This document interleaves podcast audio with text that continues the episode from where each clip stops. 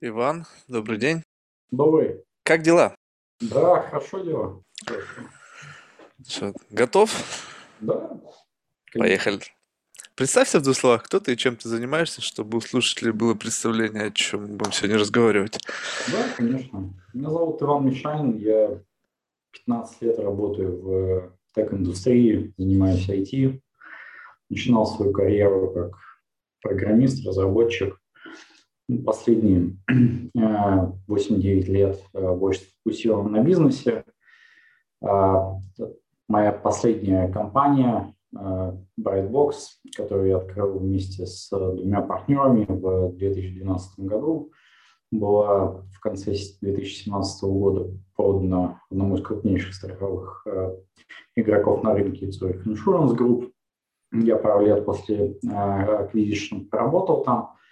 А, И в конце прошлого года компанию покинул. Сейчас э, занимаюсь новым себя проектом, тоже в области технологий, но это такой больше не тег. А, Мы фокусируемся на конкретной болезни, на депрессии, а, пытаемся сделать софт, который а, будет врачам помогать в диагностировании депрессии. Слушай, вот откуда вот э, этот тренд на вот медтек? Вот куча программ, куча приложений, всякие девайсы, которые позволяют э, как-то следить за здоровьем человека. То есть это, это проблема, которая существовала всегда, и просто сейчас технологии позволяют сделать так, чтобы ну, можно было как-то на ранних стадиях выявлять проблемы, связанные там, не знаю, с mental health или там еще с какими-то проблемами. Ну, я думаю, что там две причины. Там, моя личная причина, почему я там оказался, почему я инвестирую сейчас в это свои деньги и время, э, я сам переболел. У меня у самого была депрессия, я сам столкнулся с этим. Э, Я мог себе позволить хороших врачей, хорошее лечение, э, я мог себе позволить отойти от дел, но я понимал, что, в общем, для большинства людей, конечно, такой сервис ну, просто недоступен, и те методики там, лечения, тестирования, которые есть, но они, к сожалению, там, оставляют желать лучшего по набору причин. А, это почему я там. А почему в целом там индустрия так развивается? Я думаю, что два тренда. Там. Первый, во-первых, сами технологии стали, ну, скажем так, более доступны э, для того, чтобы на них строить что-то для медицины. Ну, то есть они стали, с одной стороны, более надежными, с другой стороны, чуть более дешевыми. А с другой стороны, ну, непосредственно ковид, конечно, и пандемия очень сильно на это повлияли. Доступность врачей начала сокращаться, стало, появилась потребность делать больше диагностик, больше коммуникаций удаленно. И это стало приводить к тому, что, конечно, в эту сферу, в эту индустрию стало приходить больше денег. Если приходится, начинает появляться больше венчурных денег, ну, индустрия, соответственно, тоже начинает расти. А, ну и большие вендоры, безусловно, Apple, Google, Amazon а, очень активно в эту сферу инвестируют. Мы видим какие-то продукты, которые там, ты, я, там, другие коллеги могут уже использовать, но на самом деле очень много э, делают с этими же вендорами э, исследований. Почему? Потому что они видят, э, какова, каков размер пирога, размер э, этого рынка, и это действительно там триллионный рынок, ну если там суммарно весь там э, э, health считать, то не только mental там или э, какого-либо другого рода заболевания, безусловно, они хотят туда прийти, у них очень большая уже есть инфраструктура и большое количество пользователей, которые пользуются их продуктами, им проще добавлять, проще туда приходить. Многие не знают, но это интересно. У Apple и у Google есть целые программы, которые они э, делают совместно с рядом тех или иных научных э, институтов по исследованию здоровья. У них вот есть прям приложение, называется Apple Research. Да, есть, э, соответственно, у Google точно такой же аналог.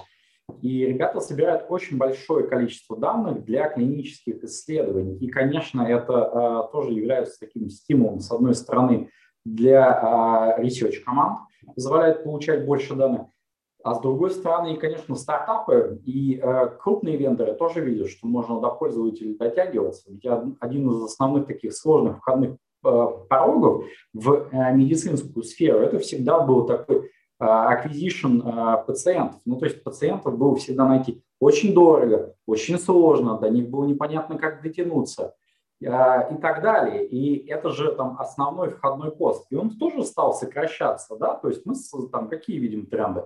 С одной стороны, технологии становятся более стабильными, более доступными, а с другой стороны мы видим, что э, э, клинические испытания, исследования становятся проще проводить, дешевле, э, проще доступ к пациентам. Есть технологии, которые эмулируют пациентов.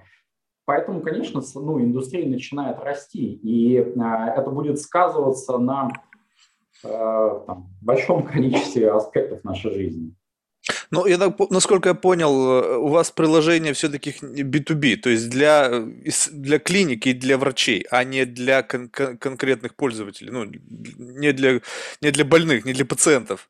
Да, все так. Ну, то, то есть мы делаем профессиональный э, софт, делаем профессиональную технологию для врачей, для клиник, э, ну, потому что пока, как минимум, там, на текущий момент мы не понимаем, как, как это сделать доступным для обычного пациента. Возможно, и это там есть некая там мечта сделать, ну, условный тонометр, который позволяет тебе оценивать твое там, ментальное здоровье, ментальное состояние самостоятельно. Это идеальный вариант.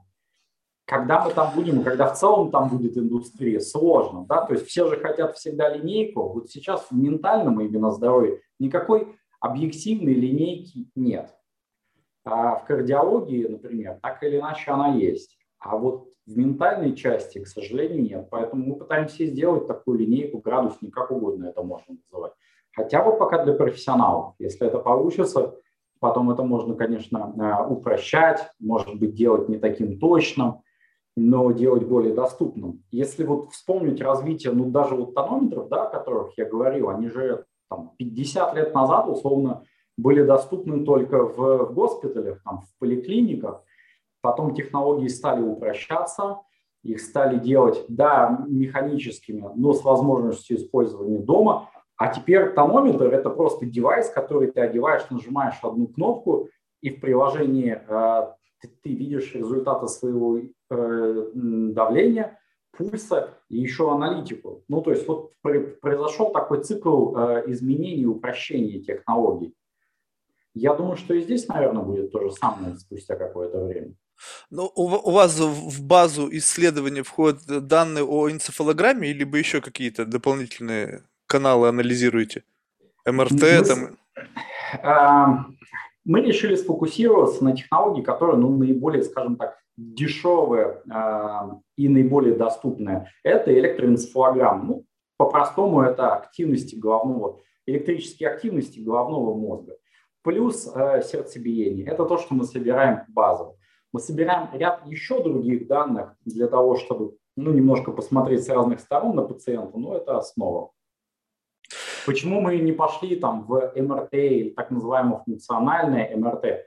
Это дорого и э, действительно там может быть выше точность, выше качество прогнозирования, но доступность э, этих технологий на текущий момент такая низкая, и навряд ли там, в перспективе следующих 10 лет стоимость драматически э, снизится. Там должны быть фундаментальные прорывы как в физике, так и в микроэлектронике случиться. Поэтому мы выбрали ту технологию, которая лежит на поверхности, технология электроэнцефалограммы 100 лет. Ее ну, успешно используют там, для эпилепсии, шизофрении, для более понятных болезней.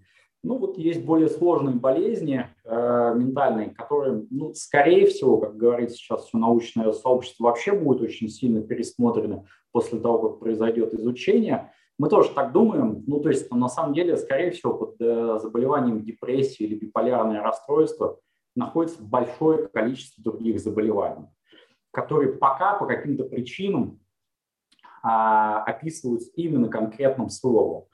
Но э, кажется, что это не так. Посмотрим, какие будут э, результаты у нас, какие будут результаты у других исследовательских групп, потому что мы видим уже интересные э, результаты. Есть э, очень интересная исследовательская группа, лаборатория Brain Clinics, с которой мы работаем. Они занимаются темой ментального здоровья и э, последние 20 лет.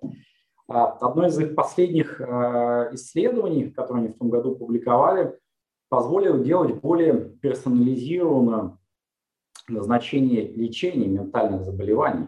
И это тоже классно, и это тоже нужно, потому что, к сожалению, сейчас а, вас а, лечат, ну, условно, там, мет, методом перебора, да, нет возможности там подобрать, потому что ничего не понятно. Непонятно, что тебе подойдет, что не подойдет, очень неясно, как померить. Но вот у ребят получилось сделать э, классную историю с тем, чтобы выделять кластеры пациентов и для конкретных кластеров делать более персонализированные рекомендации по лечению. Посмотрим, дальше будет технология развиваться. Слушай, а я вот как-то слышал, я не знаю, насколько сейчас ты, может быть, меня поправишь, вот неинвазивный brain-computer интерфейс, который в ухе измеряет энцефалограмму. Э, это, mm-hmm. это как бы насколько вот, вот эта технология, она уже развита, ну, вообще насколько точно это. Просто если это уже есть, то в принципе это как раз-таки может быть девайсом, который пойдет на B2C рынок. С использованием вашего приложения ранее как бы об, а, обнаружение проблемы может использоваться как раз вот эти вот, э, не знаю, там ушные датчики, которые позволяют считывать э, электрическую активность мозга. Или это еще пока долгая история? Ага. Э, электрическую активность мозга можно считывать с очень разных э, э, частей. Да, мне, мне очень удобно себя показывать, потому что абсолютно лысый. А, но ты будешь получать разные сигналы, разные э, доли и разные э, так называемые сети мозга. Какая конкретная сеть, под какую конкретное ментальное заболевание будет подходить, там вопрос до сих пор открытый, ответ на него нет. Получится ли это делать только за счет условно наушника, который у тебя находится в ухе, или всего лишь там одного сенсора, который ты прикладываешь на 10 секунд, ну не знаю, там к центральной э, части э, своего черепа, это тоже неизвестно. Наша мечта в конечном счете, да, получить очень простой девайс, там, буквально там с двумя-тремя сенсорами, который можно как-то одеть либо приложить на очень короткое время и получить э, определенный результат. Почему? Ну, потому что там, ментальные заболевания и изменения, они, ну, там, с человеком условно всегда, да, там, человек говорит, мне грустно, там, мне печально, там, за этим очень много чего может лежать. Было бы классно, если бы он мог это померить. Поэтому, конечно, мы бы хотели, как ты говоришь, с помощью одного сенсора это мерить. Но сейчас, к сожалению, там, мы там и э, другие исследователи вынуждены найти по э, более сложной э, методике, когда существенно большее количество датчиков, когда исследование такое занимает порядка там 10-15 минут. Ну, надо с чего-то начинать. Понятно. Слушай, а вот возвращаясь к твоей истории, вот, ну, просто не знаю, я, у меня много друзей и знакомых, которые говорили, что вот у меня депрессия, они лечились медикаментозно, не медикаментозно и так далее. Вот в твоем случае, вот э, э ты назвал это прямо реально болезнью. То есть я вот никогда это не относил к числу болезней, поскольку, наверное, может быть, мне повезло, и у меня не было вот ну, как бы та- такого уровня вот расстройств, чтобы я мог называть это болезнью. Может быть, как бы я переживал это, но, может быть, как-то у меня просто по-другому все в голове устроено, и я как-то сам с собой справился с этими какими-то переживаниями. Вот у тебя что это было, что а, до такой степени как бы ну, тебя зарядило, что ты даже стал заниматься как бы принципиально новым, на мой взгляд, по отношению к твоим предыдущим проектам направлениям? Ну, действительно, я там, до этого большую часть своей жизни занимался там, IT в автомобильной индустрии. Я хорошо себя там чувствовал, э, работал на многих континентах.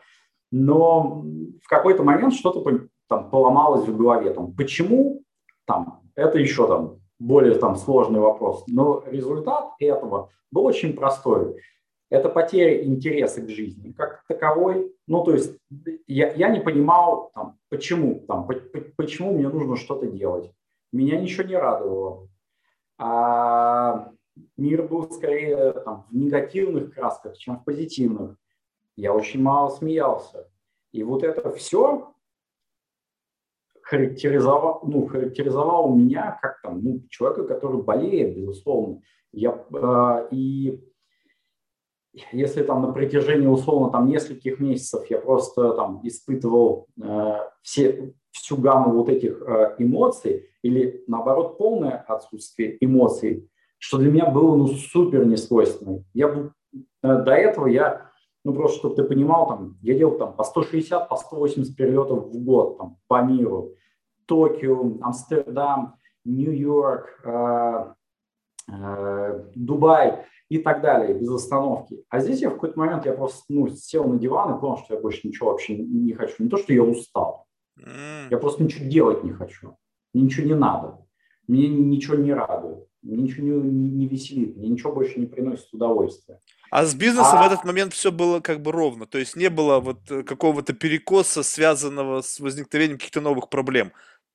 Ну, там... Ну, текущие проблемы, всегда, как всегда. Да, как всегда у бизнесе есть проблемы. Ну, вот там я сколько бизнесом занимаюсь, у меня никогда не было такого, что, знаешь, всегда было все отлично. Не, ну я имею в виду а... какой-то кризис, вот бам, Нет, и... Никак... А, то есть просто Нет, появилось такого. в один момент времени и все. Да, ну то есть может быть каким-то образом еще, конечно, там пандемия случилась. Я в тот момент застрял а, в Нью-Йорке, там локдаун. Может быть, но я не думаю. Я думаю, что там какие-то еще там другие факторы или большое количество факторов. И в какой-то момент я просто перестал спать. Ну, то есть там я неделю уже ну, вообще не спал. Я понимал, что ну все, там ситуация там плохая. Надо идти э, в клинику, надо с этим что-то делать.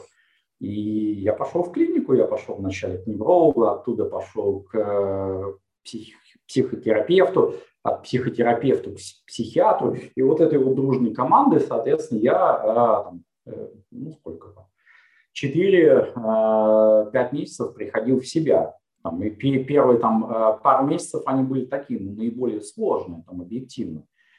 Дальше лучше, в какой-то момент ты там можешь уже работать, но до этого ты вот ты читаешь, я не могу сконцентрироваться. Ну, то есть я буквы понимаю, но я понимаю, что у меня нет концентрации, чтобы вот э, одностраничный плюс-минус не самый сложный э, текст, э, не про квантовую физику, э, осознать. И я как бы ну, понимал, что там с моим мозгом что-то не так.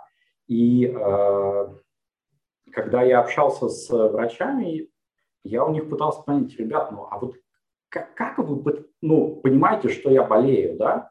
То есть классно вы задаете мне вопросы, вы смотрите за моим поведением. Но я же отвечаю, я могу вас обманывать не специально. Я просто не понимаю, ну, искренне, что со мной на самом деле происходит.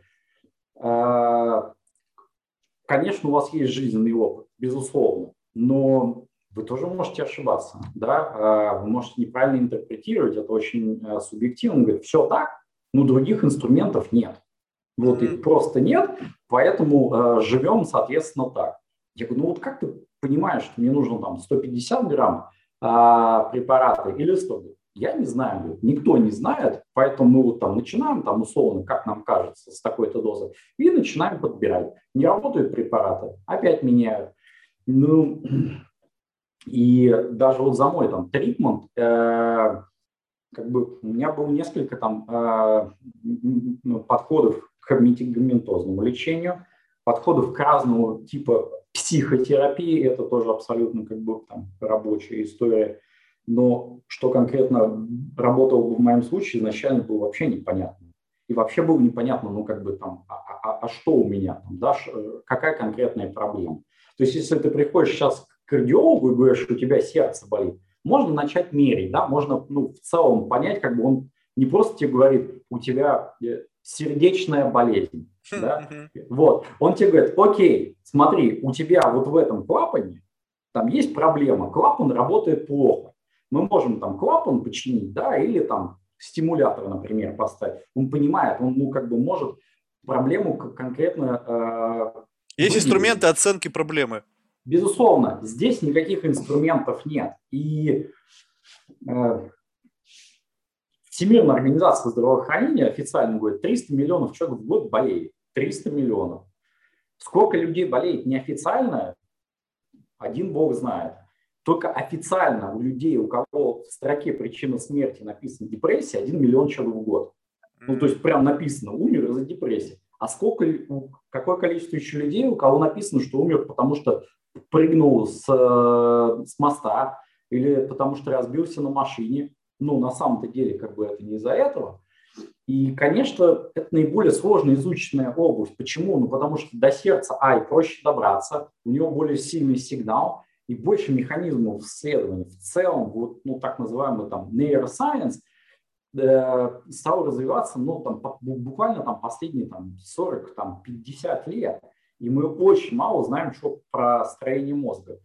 Да, там, в том числе, э, как бы это плохо не звучало, там, спасибо там, э, Второй мировой войны и тем бесчеловечным опытом, который делали людьми, там, строение мозга стало физически более понятным, но тем не менее, что там происходит? Как? Почему так мысли формируются? Почему так нейроны формируются? Неизвестно. И 50 лет назад некоторые заболевания лечили так называемой лоботомией, когда тебе просто там, головной мозг там, делили на две части. Слава богу, там в какой-то момент это перестали делать. Ну, вот и были такие как бы попытки. Сейчас вот э, из интересного опять возвращаются, например, к психотропному лечению. 50 лет, 60 лет назад, кстати, делали то же самое. Плюс-минус, как делают сейчас, потом все это дело э, заглохло. Посмотрим, как, конечно, будет в этот подход. Но э, нехватка как бы вот знаний, понимания о работе мозга, она, к сожалению, там очень большая. И вот там потихонечку, там, понимая лучше те или иные э, паттерны работы, хотя бы не почему, а что происходит, мы уже, скорее всего, сможем лучше там, понимать, как человеку помогать.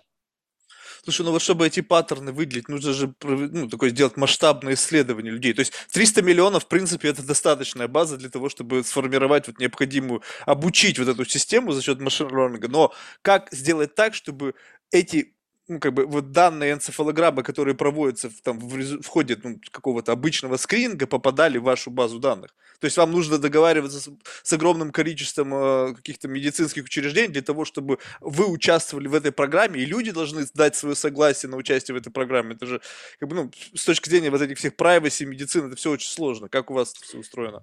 А, ну, на самом деле, там до нас уже там, медицинское сообщество все придумало. Это называется clinical trial. Mm. Собственно, это то, там, э, что мы делаем. У тебя есть э, так называемый сайт, места, где э, ты собираешь эти данные, где пациенты дают, безусловно, согласие, и других вариантов нет. Ну, то есть этих данных нет доступных. Какое-то количество данных там мы смогли найти в Европе, а так в целом данных особо нет. Там, ни у американцев, ни у китайцев, ни у кого. А, поэтому, да, э, начали такой clinical trial. Там сейчас порядка там, тысячи пациентов э, соберем, ну, там плюс-минус там 100, посмотрим, сколько именно будет там на выходе. С этими данными будем работать. Сейчас работаем с теми данными, там, э, какие уже есть. Потом, если получится сделать ту или иную модель, которая все-таки что-то там э, говорит на основании этих данных, тогда будем двигаться дальше. То есть там наша цель, конечно, ну, для того, чтобы и мы в это верили, и все-таки научное сообщество в это верило, ну, собрать, наверное, порядка там 10 тысяч записей. Тогда уже с этим можно идти к регуляторам, э, Европейскому э, медицинскому агентству, FDA, э, получать э, approval на этот софт, и тогда уже можно ну, будет эти данные, что называется, условно бесплатно получать от клиник, да, за счет того, что туда приходят пациенты, эти данные так или иначе собираются. Но тут, как всегда, проблема э, курицы или яйца, да, никаким образом другим сейчас это не решить. Невозможно просто прийти в клиники и начать просить их это делать. У них есть другие проблемы. У 80% э, американцев которые страдают ментальными заболеваниями, есть возможность обратиться только к General Practitioner. General Practitioner – это 15 минут на прием. За 15 минут на прием невозможно еще сделать что-либо, что тебя просят, а, пусть даже там э, уважаемый, ну какой-то непонятный стартап. Ну как бы зачем? Ну то есть как бы зачем я буду на это тратить время? Мне надо 4 пациентов за час обслужить, а тут еще надо там 15 минут на каждого пациента потратить. Да не, не буду. Ну, как бы у меня есть моя работа, у клиники моей есть моя работа, мы будем это делать. Поэтому вот, ну, к сожалению, приходится, э, ну, не то, что приходится, жизнь так устроена, да, работаем немножко по другой методике, когда находим госпитали, которые там готовы на тратить время, да, безусловно, ты э, оплачиваешь их время, безусловно, ты, э, кроме этого, еще увлекаешь их в интересные исследования, потому что ну, врачи в большинстве своем, они тоже э, заинтересованы в том, чтобы к чему-то новому прикоснуться. Ну и начинаешь учить модель. Модель, а если нет понимания, то есть если нету понимания того, что вы ищете, то есть вы ищете какие-то совпадения, которые, опять же, основаны на чем? Что каждый из этих тысячи, допустим, участников, врач должен диагностировать у него, ну, депрессию, и в случае диагностирования депрессии вы должны вот у всех этих тысячи пациентов на энцефалограмме выявить какие-то схожие паттерны, вот, но если сам, сам процесс диагностирования, он более интуитивный, то есть когда вот даже тебе врачи говорили, что вот, ну вот на основании опыта мы говорим, что у тебя депрессия. Вот здесь вот как? То есть вот, по сути, вы ищете черный ящик, и сам факт того, что этот черный ящик там есть, основан на заключении врача, которое основывается просто на его, э, не знаю, чу чуйке. Ты, ты попал, э, попал прямо в точку. Это действительно именно та проблема на диагноз врача полагаться нельзя. Профессиональный врач-психиатр, ну, как считает там, научное сообщество, обычно прав в 30% случаев. Класс. Э, в остальных случаях он по той или иной причине ошибается. Поэтому мы здесь идем немного... Да, мы, мы тоже собираем диагноз врача. Нам интересно узнать, что врач об этом сказал. Но мы идем все-таки э, немного по другому пути, мы пытаемся работать больше с симптомами. Ну или чуть более сложно с так называемыми там, доменами, которые э, есть у э, поведения эмоционального состояния человека. В этом плане э, Институт ментального здоровья э, США сделал прям великолепный э, фреймворк, он называется AirDoc Framework, который вот как раз отходит от от болезней и идет больше к симптомам. Мы в целом двигаемся по этому фреймворку. Мы говорим, что да, окей, классно, что врач поставил ему диагноз депрессия, но давайте попробуем все-таки там понять там, по тем или иным там, э, прочим признакам какие-то конкретные симптомы. Ну, например, там, наиболее распространенный симптом – это так называемая ангидония, это потеря интереса к чему-либо. Как ее можно выявить? Там, есть определенные тесты и таски, там, визуальные, аудио, которые косвенно говорят, что, почему я говорю косвенно, нет линейки, да, опять, точные, которые косвенно говорят, что у человека там, наверное, есть ангидония. И вот мы таким образом э, уходим от заболевания и идем к симптомам. И пытаемся каждый конкретный симптом определить. Есть, например, так называемый там reward system у человека, когда он там получает удовольствие от того, что он что-то делает. Ну, не знаю, ты любишь играть в теннис, ты играешь в теннис, тебе от этого классно, ты чувствуешь себя счастливым. И э, ты получаешь ну, некую награду. Если этого не происходит, что-то с этой системой, скорее всего. И вот эти системы или домены, они в целом неплохо описаны. А, это, ну, такое условно, достаточно что-то новое для а, mental health а, сферы. Мы пробуем двигаться в этой части. Что-то можно, кстати, определять и с помощью крови, что-то можно определять с помощью МРТ, ДНК. Но там, как мы знаем, там ДНК это только 50%, да, это там означает, что есть предрасположенность, но там дальше уже эпигенетика будет говорить. Предрасположенность к депрессии? Или просто да, к, к, к неврологическим заболеваниям? Где, ну, мне не нравится вообще фраза э, заболевание депрессия, там, пусть меня там врачи-психиатры простят, но очень непонятно, что такое депрессия. Там, да, давай так, предрасположенность тем симптомам, которые сейчас описывают депрессию. Mm-hmm. Вот есть там э, гены э, кандидаты, которые, скорее всего, говорят о том, что есть предрасположенность. Так же, как есть предрасположенность там, к Альцгеймеру, например. А, поэтому, да, как бы это возможно, что у тебя может быть предрасположенность, но это ничего не значит. Там, и, и, если есть предрасположенность, это означает, что человек будет болеть. Это означает, что нужно просто соблюдать какие-то правила для того, чтобы этого не случилось по возможности. Поэтому вот собирая еще и вот эти данные, не только э, заключение врача, плюс мерь, э, делая еще одну энцефалограмму 8 недель после начала лечения и оценивая, что говорит уже врач, что говорит сам пациент, плюс еще ряд э, других измеримых показателей, мы уже можем сказать, окей, человеку стало лучше по субъективным признакам, ему, он тоже себя чувствует лучше. Мы видим также, ну, например, что он стал спать больше, он стал ходить больше, это косвенные признаки.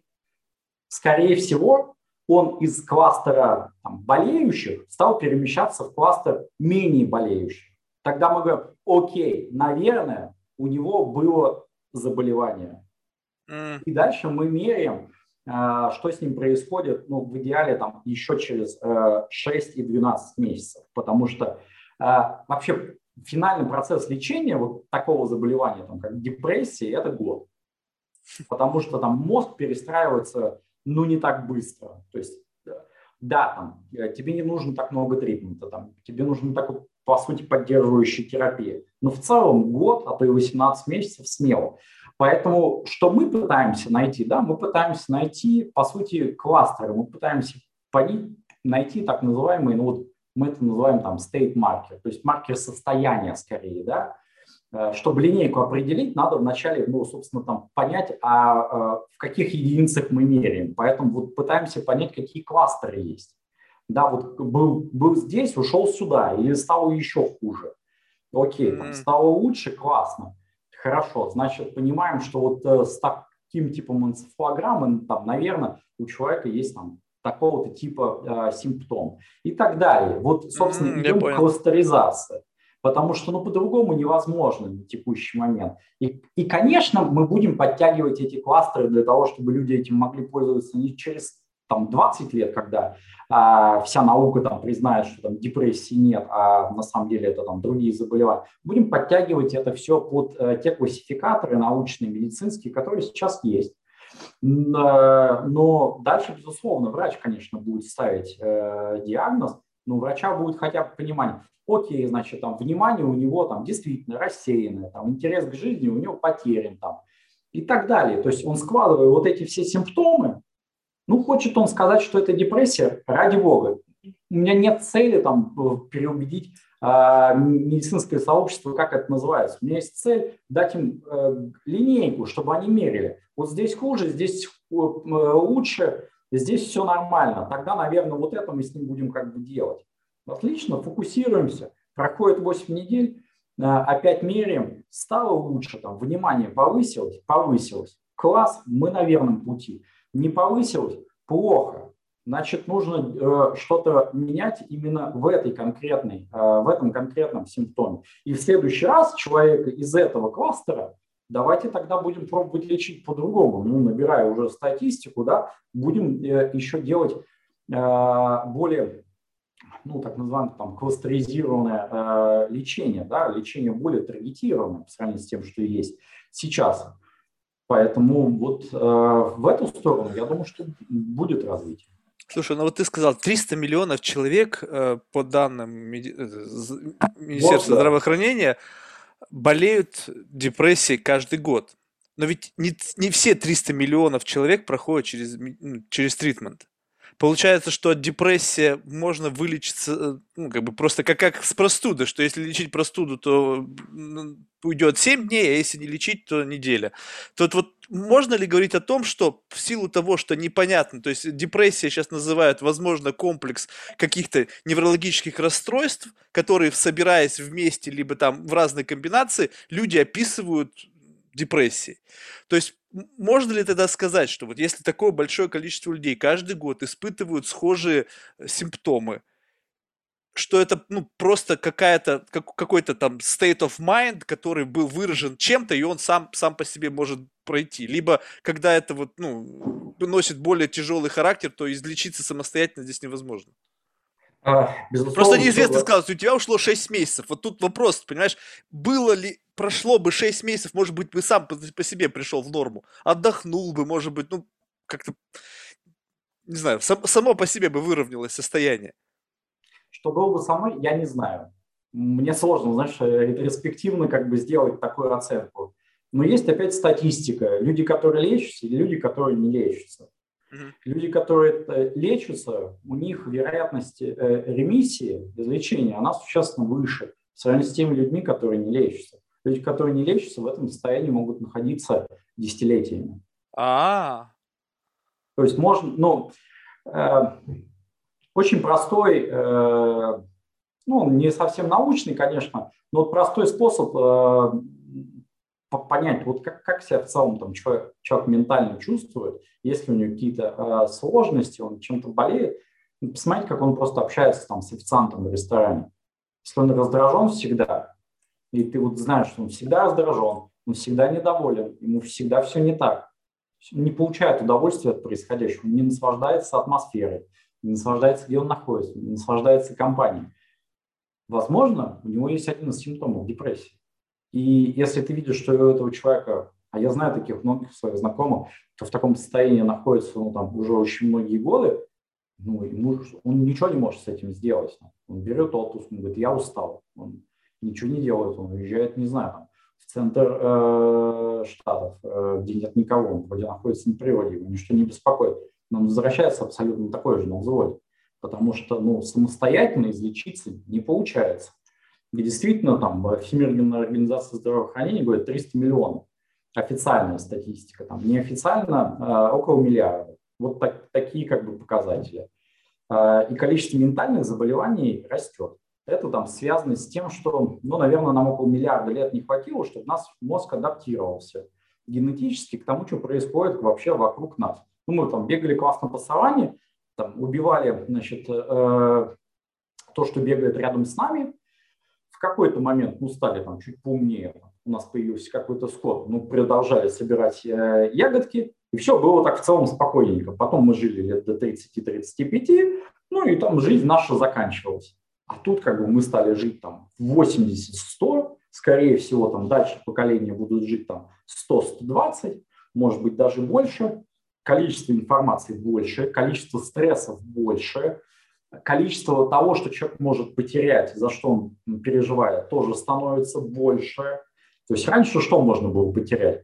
Ну, четыре палки, в общем, окей, через неделю ты их можешь восстановить. Там сгорел твой шалаш, через две недели ты его опять построил. Нет такого, ну, не было такого количества переживаний. Я очень простые какие-то примеры привожу, но тем не менее, да. Поэтому, э, конечно, со временем там происходят генетические изменения, мутации, да, выживает как бы наиболее сильно, и это нормально. И тут наверняка мозг тоже будет адаптироваться к такому количеству стрессов, информации, там, происходящему. Но это не произойдет за сто лет. То есть, возможно, если там, мы бы с тобой там, смогли через там, полмиллиарда лет еще пообщаться, там, может быть, там, ситуация бы разрешилась самим собой, да, и мы стали бы сами решать. Это как с простудой. Вот там простуды с человеком там, миллионы лет. Организм адаптировался. И ты правильно говоришь. Ее, если ты лечишь, то 7 дней, если не лечишь, неделя. Вот все именно так. Возможно, в какой-то момент так и будет. Ты можешь сам себе помочь. Безусловно, люди, которые более осознанные, которые лучше себя понимают и чувствуют, но они понимают, что именно с ними происходит, там, что их раздражает, почему их раздражает. У них хорошо развита саморефлексия. Им проще, они действительно могут себя а, в какой-то момент, ну, как ты говоришь, самоизлечить. Ну, на самом деле, просто правильно начать себя вести и понимать, что происходит но это сложный навык, ему не учат в школе, ему э, не учат э, ни в одном колледже, так, может происходит. тогда вот этим, этому лучше учить людей, учитывая то, что как бы тренд будет сохраняться, информации, как ты говоришь, будет больше, жить будем дольше. Соответственно, имущественные все эти дела тоже будут налагать дополнительную нагрузку. Просто тот способ, который сейчас в Америке есть, когда ты приходишь, у тебя 15 минут у врача, и тебе сразу же выписывают таблетки, которые тебя превращают в бревно. То есть они тебя сверху обрезали, снизу обрезали эти блокаторами там какими-то, и все. И вот ну, и тебя держат на этих препаратах какое-то время, как бы давая твоей, твоей нейронной сети, не знаю, это как, знаешь, как вводят в искусственную кому, чтобы восстановилась там внутренняя система, какая-то нейронная сеть. Также и здесь тебя как бы в какое-то странное состояние вводят, потом тебя из него выводят, проверяют нормально, ненормально, если что, обратно закидывают. То есть, по сути, uh-huh. если говорить эволюционно, то мы сейчас как э, пытаясь влезть медикаментозно, не даем эволюционному механизму включиться. То есть, если мы сейчас будем продолжать такую тенденцию и лечить именно проблемы не э, как бы с попыткой разобраться, что это, вот как ты сейчас описал. Вот, ну, не знаю, я люблю все покопаться. Если я что-то не так со мной, я пытаюсь понять, что не так, почему я так себя веду. И уже на основании как бы внутреннего самоанализа я понимаю, что, ну, как бы надо как-то что-то изменить свое отношение там к той или иной внутренней проблеме. Может быть, как некоторые врачи говорят, это неправильно, потому что я нахожу проблему, ее бум, вдоль, долгий ящик закрыл, и неизвестно там, что в этом ящике Пандоры, когда это вырвется, может, я вообще моментально с ума сойду. Вот, но тем не менее, если бы я постоянно сидел на колесах, то я не знаю, у меня, может быть, вообще, в принципе, вот потребности вот в самокопании бы не было. И мы так можем обрубить эволюционный процесс, и неизвестно, к чему это приведет. Проблема, которую э, ты сейчас затронул, она называется over-prescription. Ну, то есть очень большое количество медикаментов, именно фармотерапии, но важно понимать, что фармотерапия – это не единственный, далеко не единственный э, метод лечения. Есть так называемый э, TMS, это ну, там, по-простому там, воздействие э, определенными волнами там, на головной мозг. Есть психотерапия, которая, ну, у которой есть хорошая статистика по лечению. Это может быть комбинация. Э, это может быть уменьшение просто физической нагрузки. Вместо 12 часов в день ты работаешь 4. А, к сожалению, у большинства пациентов нет возможности воспользоваться ничем, кроме как фармотерапией. Почему? Потому что это единственное, что, а, либо покрывается их страховкой, либо единственное, что они могут себе позволить. Они не могут себе позволить сесть в себе разобраться. Почему? Они не знают как. А чтобы понять как, нужно сходить, ну, как всегда, и во всем деле, к эксперту. Экспертом здесь обычно является психотерапевт. Не психиатр, то есть социальный работник, да, а именно психотерапевт. И он стоит денег. И их еще мало. То есть их нет такого количества. И я могу сказать вот даже ну, по своему опыту, хотя плохо оперировать своим, но те опыты, которые я видел еще и у других пациентов, полный курс психотерапии позволяет тебе научиться лучше с собой разбираться. Если бы этому учили, я абсолютно с тобой согласен, ментальных заболеваний было бы меньше. Если бы учили детей и подростков, и взрослых, также, знаешь, как почему надо чистить зубы, или там почему нужно каждый день мыться, или если ты порезался, как нужно обработать рану. Вот здесь то же самое. Если ты расстроен, тебе бы говорили, каким образом надо подумать, что тебя беспокоит, проблема в официанте, который долго несет а, воду, а на самом деле он несет ее 4 минуты, или в том, что ну, тебе с тобой что-то не так, да, то есть ты воспринимаешь ситуацию плохо, но ну, не умеют люди. И вот здесь именно обучение, да, конечно. А, как это сделать, не знаю. Никогда об этом просто не, не думал. А, хотел бы я, чтобы у моих детей был такой курс, да, я бы очень хотел. Или там у моих племянников, безусловно, было бы классно. Но я не видел ни одной пока э, школы, которая этого делает. Там, за исключением того, что если ты там, ну, студент в, хорошем, э, в хорошей школе, то все, что ты там, чего ты можешь добиться, максимум ты можешь добиться того, что там ты э, начнешь ходить, ну вот именно к психотерапевту, когда э, тебе уже плохо а не сильно раньше. И это вот э, там беда. То есть смотри, вот э, я думаю, что тут, как всегда, будет работать хорошо финансовый механизм. Э, в 50-х, 60-х, 70-х годах в Америке очень много курили. Вообще просто все. Сейчас, если ты посмотришь, никто не курит. Ну, почти. Да, очень мало, и это как-то стыдно стало. Почему? Ну, потому что в какой-то момент страховые компании сели, посчитали бабки, поняли, что э, что-то как-то до хрена уходит на это лечение, а давайте-ка мы будем вести пропаганду здорового образа жизни. Что надо там ходить, курить плохо и так далее. То есть заменим один интерес курить на другой интерес. Вот произошло это изменение. Теперь люди бегают, теперь там э, есть определенный там э, паттерн здорового образа жизни, физического здорового образа жизни, расходы страховых компаний начали снижаться, Они продолжают, понимают, что, в общем-то, это надо пропагандировать. И здесь а, очень интересная история, что большинство медицинских страховок, ну, за исключением прям а, премиальных, которые большинство себе а, людей обычных позволить не могут, просто не включают вообще ничего из области ментального здоровья. Несколько приемов в лучшем случае психотерапевта, психиатра, а, либо даже этого нет. Плюс фарматерапия, потому что это очень дешево. Таблетка стоит там э, курс лечения, ну, там, пусть 150 долларов, два приема у врача еще по 100, ну вот и того там в 350 уложились. А хорошему психотерапевту, если ты э, болеешь, ну или даже не болеешь, просто чтобы тебе научиться разобраться, ну, пожалуйста, там 200 долларов, 300 э, точно за прием как бы ты заплатишь, и тебе нужно, ну, хотя бы там 10-15 при, э, приемов для того, чтобы, ну, научиться там себя отлавливать, что с собой происходит.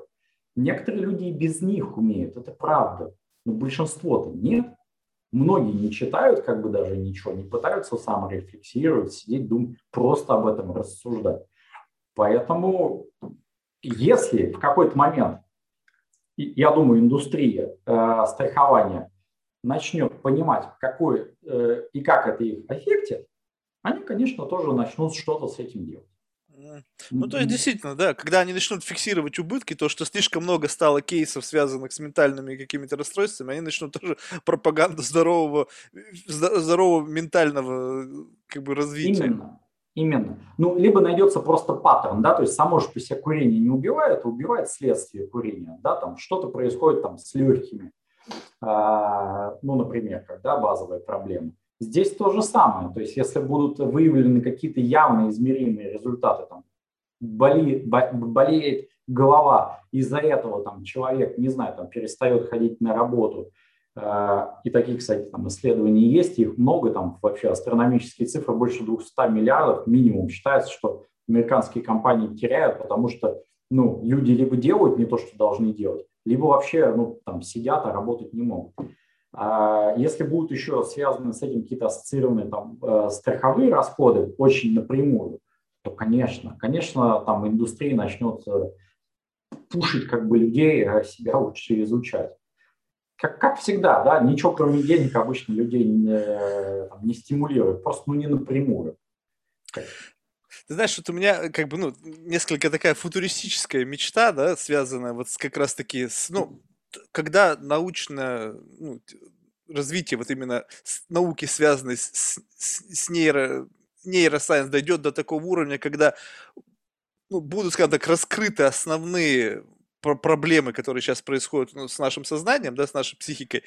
И за счет брейн-интерфейсов, которые будут вживляться, либо там не, неинвазивные, знаешь, как, как происходит как некая калибровка, как на эквалайзере. Ты, только что тебя промерили, посмотрели, у тебя здесь там понижено, здесь повышено, взяли брынк, настроили твою откалибри... Э, калибровку сделали, и все, и ты свободен. Вот по сути же мы сейчас говорим о чем? Что все, что происходит с нашей психикой, это какое-то нарушение ну, вот этих вот нейронных связей, там, синапсов, что-то нарушается вот, в, как, вот это, в электрических импульсах. И, угу. по сути, как раз-таки, если это подстраивать, уже сейчас есть э, там э, эпилепсию лечат каким-то образом, там стимулируют какие-то в, в, внутричерепные имплантанты. Да-да-да. То есть, в принципе, уже есть что-то, что э, лечит или помогает э, справляться с какими-то уже такими более-менее понятными заболеваниями.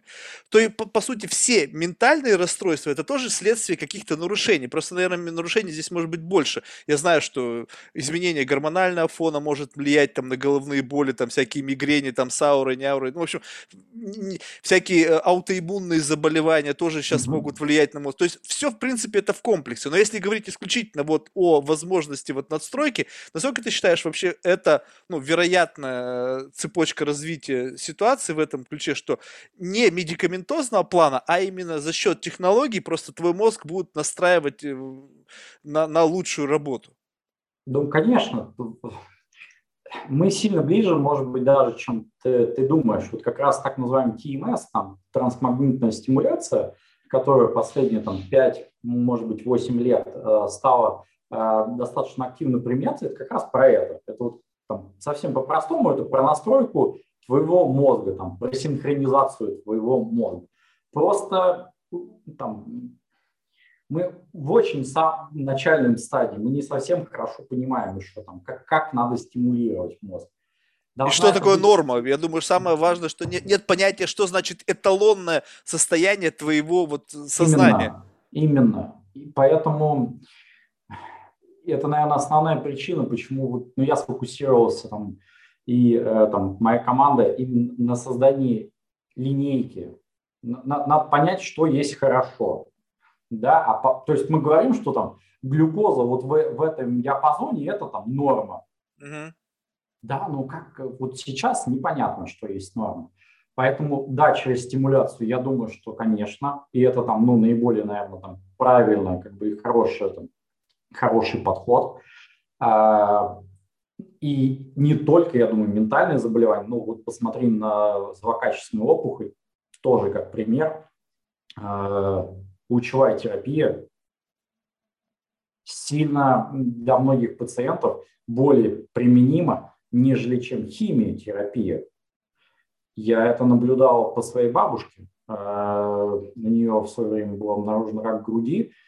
Да, небольшая там операция по удалению как бы самой опухоли, но основная фаза лечения для того, чтобы добиться э, ремиссии, это э, лучевая терапия, которая, ну, по, по сути, дает меньшее воздействие на мозг, на, на, на, на, все, на все тело.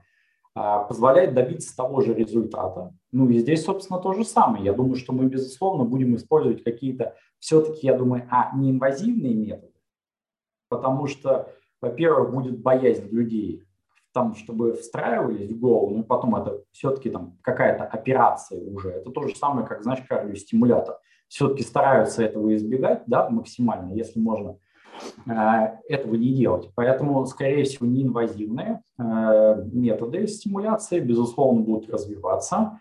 Э, и, скорее всего, будет развиваться еще и психотерапия. Она просто будет становиться более точечной. Ну, то есть, если будет понятно, что у тебя проблемы конкретно там с attention, то окей, там, и там, в, не знаю, там, в 75% случаев там, для пациентов такой группы вот такая психотерапия работает лучше, но окей, давайте применять ее. И, возможно, в этом случае тогда можно эту будет психотерапию и цифровизовать.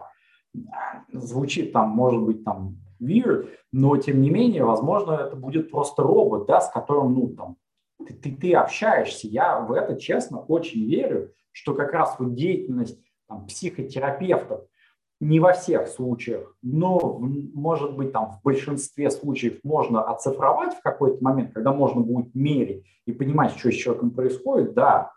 Основной же риск еще психических заболеваний – это суицид. Ну вот объективно. Я говорил, цифры ужасные. Поэтому почему ну, все-таки там пытаются в сложных случаях все равно там отправлять к психиатру, оценивать именно риск суицида. Это то, чего они боятся больше всего. Поэтому, э, если мы померили, понимаем, окей, там риск суицида маленький, ну и, в общем-то, окей, вот тебе чат-бот, работай с ним. Вот тебе, может быть, там приехал дома, э, домой э, стимулятор, ты под ним находишься, либо идешь в какую-то лабораторию каждый день, там, раз в три дня, там тебе делают облучение и синхронизируют твой мозг обратно, Круто, наверное, мы к этому придем. Но это же как вот и с другими методами э, лечения заболеваний. То есть, да, не везде фарма работает, где-то какие-то другие методы э, работают. Они тоже стали там сильно более доступны. Просто все, кроме мозга, существенно лучше изучено. Это вот та часть организма, которая изучена хуже всего. Почему? Потому что она самая сложная. Ну вот не, не зря же называют neural network, artificial neural network, потому что пытаются сделать искусственный интеллект по образцу э, мозга человека. Ну, на самом деле, там, мы знаем, что не так делают, но тем не менее называют это тоже нейронная сеть, потому что это наиболее сложно. Это, это что-то, что ну, настолько не подвержено очень многим людям, я знаю, нравится там космос, смотреть, что там происходит, его изучать. Но вот мне кажется, что мозг это, наоборот, такая сложная штука, как она устроена. И главное, что как она нас еще контролирует и управляет нашей жизнью, это же ну, невероятно круто. Поэтому, э, конечно, будем, я надеюсь, там лет через 15-10, может быть, будем лечить меньше таблетками, чтобы человек не был вот в таком состоянии овоща, о котором ты говорил. И многие врачи как раз про, э, больше и больше хотят использовать такие методы лечения, неинвазивные плюс психотерапию. Но даже фарма же на самом деле, вот э, антидепрессанты были очень большим, большим э, шагом. Там, в 70-х годах, если вспомнить историю, было очень большое количество так называемых ментальных клиник, да, где людей э, лечили ужасным образом.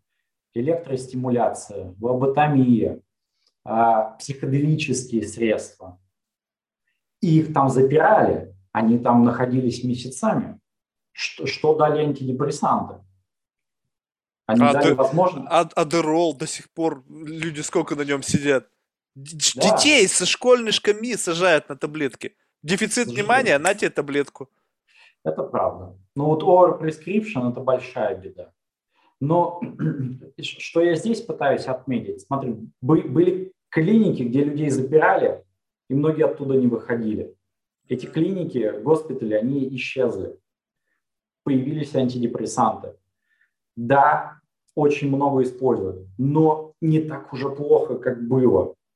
Стали слишком много использовать, люди стали с этим тоже что-то делать. Там, начали появляться новые методы лечения. На самом деле фарм-индустрия за последние, ну, наверное, уже лет 15-20 не сделала никаких существенных исследований в области антидепрессантов. Все, что мы сейчас употребляем, было сделано в 80-х годах. Небольшие изменения, улучшения и так далее, но тритмент не поменялся именно фармакологически. Возможно, там предел. Так может быть. Поэтому вот как раз ТМС э, методы лечения, да, вот туда мы приходим. Поэтому я не думаю, что ты футурист. Мне кажется, ты абсолютно реалист в этом плане.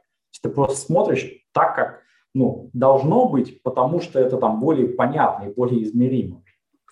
Знаешь, еще какой вот один из вариантов развития событий, он, может быть, наверное, ну, такой тоже, еще более футуристический. Смотрел фильм «Эквилибриум»? Угу, конечно. Когда просто в какой-то момент времени государство поняли, что эмоции – это враг всего. И просто взяли и людей превратили вот в чурок, да, каких-то там без ярких проявлений эмоций, просто какой-то такой минимальный набор, необходимый для поддержания жизни. Вот, вот такой сценарий, как, э, ну, ты, ты видишь, да, что сейчас происходит, какие-то невероятные социальные феномены всплывают, что там, не знаю, там всякие эти гендерные истории, там, э, не знаю, там э, расовые истории и так далее.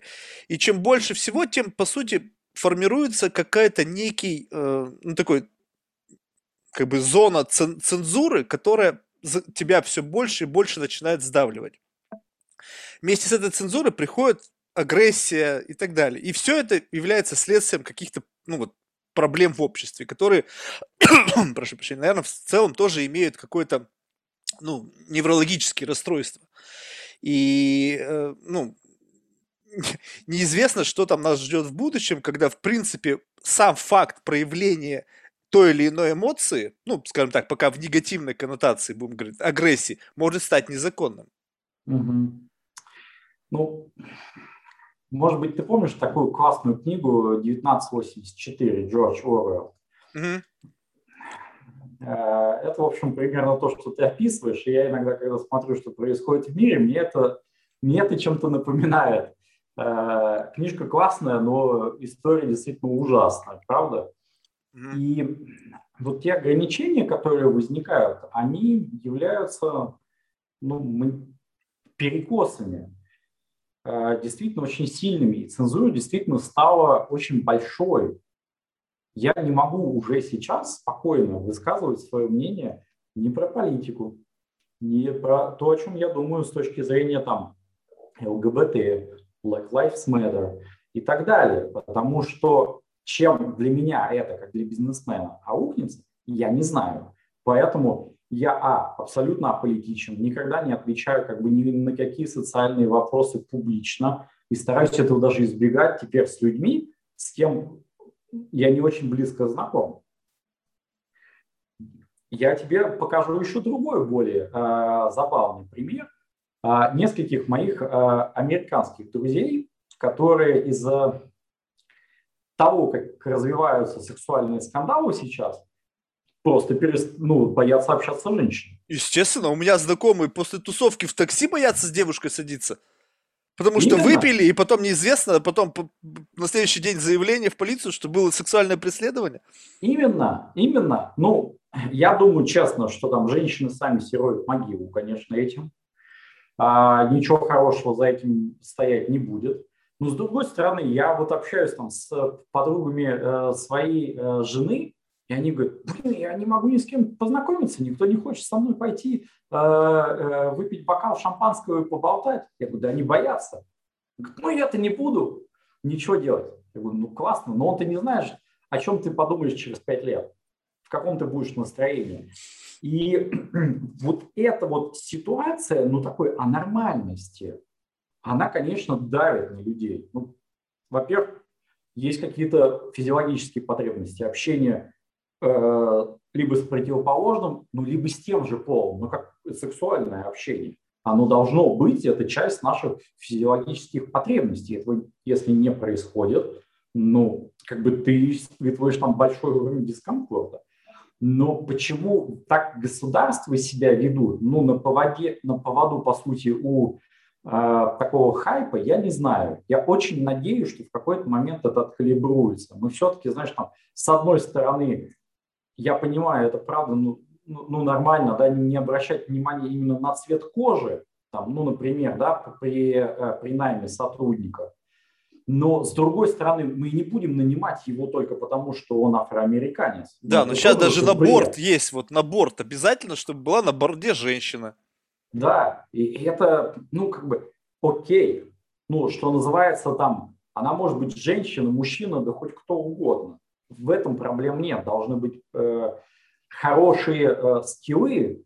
Этот человек должен способен делать свою работу, но здесь перекос, да, то есть понятно, что, к сожалению, мне я, маленькое отступление, там, 4 года назад, в тот момент еще э, э, просто девушка, которую я знал, а сейчас это моя жена, э, и так совпало, что мы работали вместе, э, она выступала в Цюрихе на одном ивенте. Э, делала презентацию, там было 150 человек. Из этих 150 человек э, э, презентацию для одной страховой компании швейцарской. Из этих 150 человек она там была единственной женщиной. Удивительно. Вот. Она когда вышла, там, ну, а общество такое швейцарское, оно достаточно такое э, старых взглядов. Чопорное. Чопорное, да. Они в какой-то момент, понимаешь, так между собой, я сидел рядом и слушал, такие говорят, о, женщина говорит. Я думаю, ну, конечно, она говорит. Она не только может говорить, она может что-то еще разумное. То есть это же тоже перекос. И ты дальше, я вот э, ходил там по семиэтажному офису, я не видел женщин, я видел их на ресепшене, но я их не видел больше нигде. И, ну, вот так уже общаюсь, ребята, где женщины? Я человек, который там вырос э, и родился в Советском Союзе, для меня там женщина, ну, как бы она где угодно может работать. Для меня это было вообще нормально. И я думаю, что это, кстати, одно из наибольших единственных достижений Советского Союза что женщины, там, женщина и э, раса действительно, правда, не влияли ни на что. Угу. Я думаю, что вот в этом плане женщинам Советского Союза, там, из СНГ повезло больше всех до сих пор. Ну, то есть, как бы, с одной стороны, можно работать на любой позиции, а с другой стороны, мужчины к тебе хорошо относятся. Ну, то есть, все отлично, как бы, жизнь там удалась. В, во многих странах это, к сожалению, не так. Ну, то есть, там действительно вот, э, в какой-то момент, когда я стал э, жить в Штатах и работать с автоиндустрией, для меня это был большой шок по сравнению там, с, с СНГ, ну и даже на самом деле с Европой, где вообще в американской автоиндустрии почти нет женщин. Ну, то есть там это просто редко, э, редко именно создание. И тут тоже перекос. Понятно, они пытаются бороться с этим, бороться каким-то очень топ э, методом таким молота и э, наковальни, высекая это в металле, что надо теперь женщину обязательно в бор, обязательно должна быть еще там лесбиянка, гей э, и, э, и бисексуал. Почему? Потому что, ну вот, как бы они действительно так подбирают. Ну, то есть тут какой-то момент баланс. Но сейчас перекос очень сильный. Сейчас перекос просто нереальный. И если так дальше пойдет, ну, я боюсь, что э, в какой-то момент либо люди начнут из всех этих э, э, развитых стран мигрировать, не знаю, там, в Арабские Эмираты с более, там, ну, условно, там, простыми, может быть, ценностями. Там тоже другой есть как бы перекос. Там голову рубят. Ну, как бы в Арабских Эмиратах нет, а в соседних... Ну, в Саудовской Аравии. Да. Я как бы, я бывал, в общем, особо не хотелось бы больше там бывать. Поэтому э, не знаю, честно, я очень просто надеюсь, что произойдет балансировка системы, как всегда. Просто, понимаешь, вот когда я об этом задумываюсь, ну, действительно, ну, на самом деле, как бы, ну, что-то странное. То есть вот э, за 15 лет жизни Америки я заметил, как эта жизнь ну, как бы существенно меняется. То есть э, из страны, где как-то какая-то чувствовалась свобода, превращается в ощущение, что ты находишься постоянно в каких-то рамках, и ты должен соответствовать вот этим рамкам. И, ну, потому что так или иначе это может каким-то образом повлиять на то, что ты делаешь. Вот. Но вот по поводу саморегуляции, мне вот, знаешь, э, ну, хочется в это верить, что это так, но с другой стороны, как это может самоотрегулироваться, если все эти социальные вот эти феномены используются в качестве трамплинов для зарабатывания политических и социальных очков? Если это ну, топливо для того, чтобы работало что-то. Ну вот Black Lives Matter, окей, сейчас это как, как какой-то инструмент, который используют все, правые, левые, не знаю, любые общественные организации. Непонятно, кто там лидер. Не, ну, выборы но... прошли, стало уже не так актуально, да? Ну так это до следующих выборов. А, а выборы там в Сенат и так, ну, в общем, они постоянно идут, как там, с периодичностью какой-то. И поэтому вот по поводу саморегуляции, как только какой-то общественный вот перекос, он набирает критическую массу, когда людей являющих сторонниками либо оппонентами этой теории становится много, то это превращается в какой-то инструмент для политической или социальной борьбы.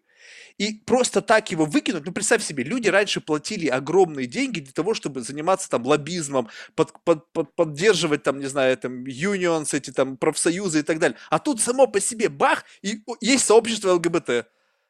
Оно само по себе есть. Зачем его закрывать? И пусть оно там что-то происходит, потому что в этот какой-то момент времени я могу подыграть, я могу стать там фанатом вот этого сообщества и сказать, что, ребята, вот я вот такой классный, голосуйте за меня. И вот, Очень вот удобно. Оно удобно, его не и нужно дешево. кормить. Да, оно уже есть. И поэтому вот эти все социальные феномены, эти все перекосы, они под, подогреваются, потому что если их не будет, то нужно снова будет оплатить огромные деньги для того, чтобы создавать какие-то движения. Это же постоянно существовало. И поэтому у меня есть большое опасение, что это начнет только эскалироваться, просто про, будет проходить фрагментация, что в самом сообществе будут проявляться кластеры, там, не знаю, там, э, сообщество там ЛГБТ, ну там такой-то расы, там такого-то цвета кожи, там не знаю, там с такими-то гендерными отличиями, там где-то их сейчас 150 каких-то вариантов и так далее. А все это, в свою очередь, ведет, ведет нагрузку на наше ментальное здоровье. По, это по... давит, конечно, давит на человека, ну, там, большинство людей просто не понимает, что происходит. И, и как следствие, если мы говорим о том, что вот ты сейчас занимаешься тем, что ты пытаешься разобраться в каких-то признаках депрессивного состояния, разработать специальное программное обеспечение, которое позволило бы врачам диагностировать это. Но понимаешь, какая сложная у тебя задача, что факторов, которые могут появляться, становится все больше и больше и больше. Само общество создает какие-то, не знаю, сложные концепты, которые влияют на психическое здоровье людей, причем начиная с совершенно раннего возраста что раньше, когда, ну, раньше, вот, помнишь, я не знаю, в моем детстве у детей, если это не какая-то патология, никто не говорил о каких-то ментальных проблемах. Ну, дети, все дети, все веселые, ну, счастливые. Да. Но если только не было там жестокости в детстве, ну, там, надо убрать Понятно. это. А сейчас у обычной, хорошей семьи у детей могут быть ментальные проблемы. Из-за социальных медиа, из-за школы, где там, не знаю, буллинг, там еще что-то. То есть много всего-всего накопилось, и теперь ментальные проблемы начинают преследовать детей со школьной скамьи. Естественно, когда да. они вырастают, что из них уже? У них уже опыт общения с психиатрами, психологами такой, что, не знаю, там у меня за всю жизнь такого не было. Ну, давление на детей из окружающего мира очень сильно выросло за последние лет, наверное, 15-20. Это правда. Как это аффектит? Я думаю, что негативно. Не, у меня нет цифр, чтобы тебе это подтвердить, но это там мое субъективное наблюдение там, по знакомым, как минимум. В моем детстве, да, такого не было. Там, э, лучше ли у меня было детство или хуже, я не знаю, но я точно не испытывал этих проблем. Всегда я думаю, что дети страдают от родителей, так или иначе. Ну, то есть, вот, понимаешь, типа, что происходит там? Я хочу, чтобы мой ребенок обязательно был в лучшей школе, чтобы он обязательно попал в, в Гарвард э, там, или Кембридж. Да, да, как бы не важно, что там уже конкурс один к 100. Не важно, как бы, ну вот ты посмотри, что происходит там с, с поступлением, это же тоже давление. Поэтому, знаешь, я с тобой и согласен, и не согласен, что там семьи как бы окей. Но тут и родители тоже какие-то свои комплексы периодически там на детях, к сожалению, там вымещают. То, что система образования должна, ну, как-то там все-таки в себя, в, в себя тоже начать приходить, конечно. Ну, что это такое, если у ребенка там поставили ADHD, и он не принимает э, препараты, его больше не берут в школу. Come on, ну там что, что у него произошло? Он учится хуже? Ну окей. Ну как бы там не все люди могут хорошо учиться. Он от этого хуже человек? Нет. Он может быть, извиняюсь, станет классным плотником. При этом он как плотник может зарабатывать очень хорошие деньги. И он будет при этом там хорошо относиться к окружающим. Это же на самом деле не характеризует его оценка A или C не может характеризовать человека. У нас у всех разные возможности. Кому-то что-то дано, есть и есть интерес к этому. Действительно, мозг имеет возможность э, развиваться, как любая мышца, ее можно тренировать, но э, кто-то по тем или иным причинам не может. Но вот система образования давит медицинское сообщество тоже начинает говорить, что окей, если у него там, есть синдром дефицита внимания, то ну вот как бы там без, без медикаментов его в школу нельзя, там надо домашнее или индивидуальное обучение. Почему? Ну то есть как бы какую он опасность несет? Ну, то есть до, до этого же люди как-то адаптировались, и общество было от этого, знаешь, чуть более там, может быть, сбалансировано. То же самое, как ты правильно говоришь, там происходит, к сожалению, вот э, с большим количеством дальше сообществ. Ну, то есть все ребенок с детства начинает чувствовать каким-то не таким или особенным, что к нему больше внимания, и он начинает же ожидать еще этого большего внимания. Понимаешь, и сейчас, если он почувствовал себя другим, он сразу же попадает в сообщество других, и вот уже оттуда ему не выбраться именно, никогда. Именно. Это, это знаешь, вот как, э, как история с, с теми или иными э, расами или цветом кожи в, в Штатах. Ну, то есть есть, у меня есть знакомые там афроамериканцы, которым им все равно, он афроамериканец или нет. Но у меня была отвратительная, ужасная история там, в одном билдинге, в котором я жил э, э, почти два года в Нью-Йорке, э, в Нью-Йорк-Сити, э, на парковке там периодически работал афроамериканец. Ему было там под 70 но из-за того, что, видимо, я белый, и другие, часть людей тоже была белой, я видел, как он ну, с нежеланием общается, и как он ожидает к себе лучшего отношения, нежели там, чем к, к латинос или к, к белому, который работает на этой же позиции. Почему? Непонятно. Потому что он считает себя обиженным и требует к себе большего внимания, и требует большего количества прав и компенсаций. Но хотя это тоже ведь так не должно быть. Да? И это то, о чем ты говоришь, он попал в эту группу, он чувствует себя обиженным, специальным или еще каким-то. Black Angry Man. Это же также есть целое название. Black Angry Man. Я знаю, да. Я ну, там, стараюсь быть более полезным. Вот. Это правда. И, и, и как оттуда выбраться? Ну, то есть, как бы, если мы сразу создаем эти группы, говорим, что есть действительно афроамериканцы, и они должны там как-то особенным образом к ним должны относиться, не знаю. Я жил пару лет в Арабских Эмиратах, в Дубае. Uh-huh. Жил, работал. Э, там 10% это местное население, может быть, 13%. И 85 плюс процентов – это все экспаты. Вообще абсолютно разные. Ну, то есть люди там отмиксовались, ну, там откуда только не возьмись. То есть микс существенно более сильный, чем в Штатах. Но я могу тебе сказать, что там нет э, расовой э, ненависти и вот этой кластеризации за счет двух причин. Первое, ну, как бы, во-первых, никто не говорит, что какие-то кластеры есть таких людей, что они там должны как-то могут группироваться. А с другой стороны, ну, э, люди тоже такие более полайт, потому что, ну, в общем-то, а что он мне сделал, как бы он ко мне изначально относится, ну, скорее всего, тоже хорошо. То есть вот, ну, социально еще со стороны государства это тоже как-то регулируется.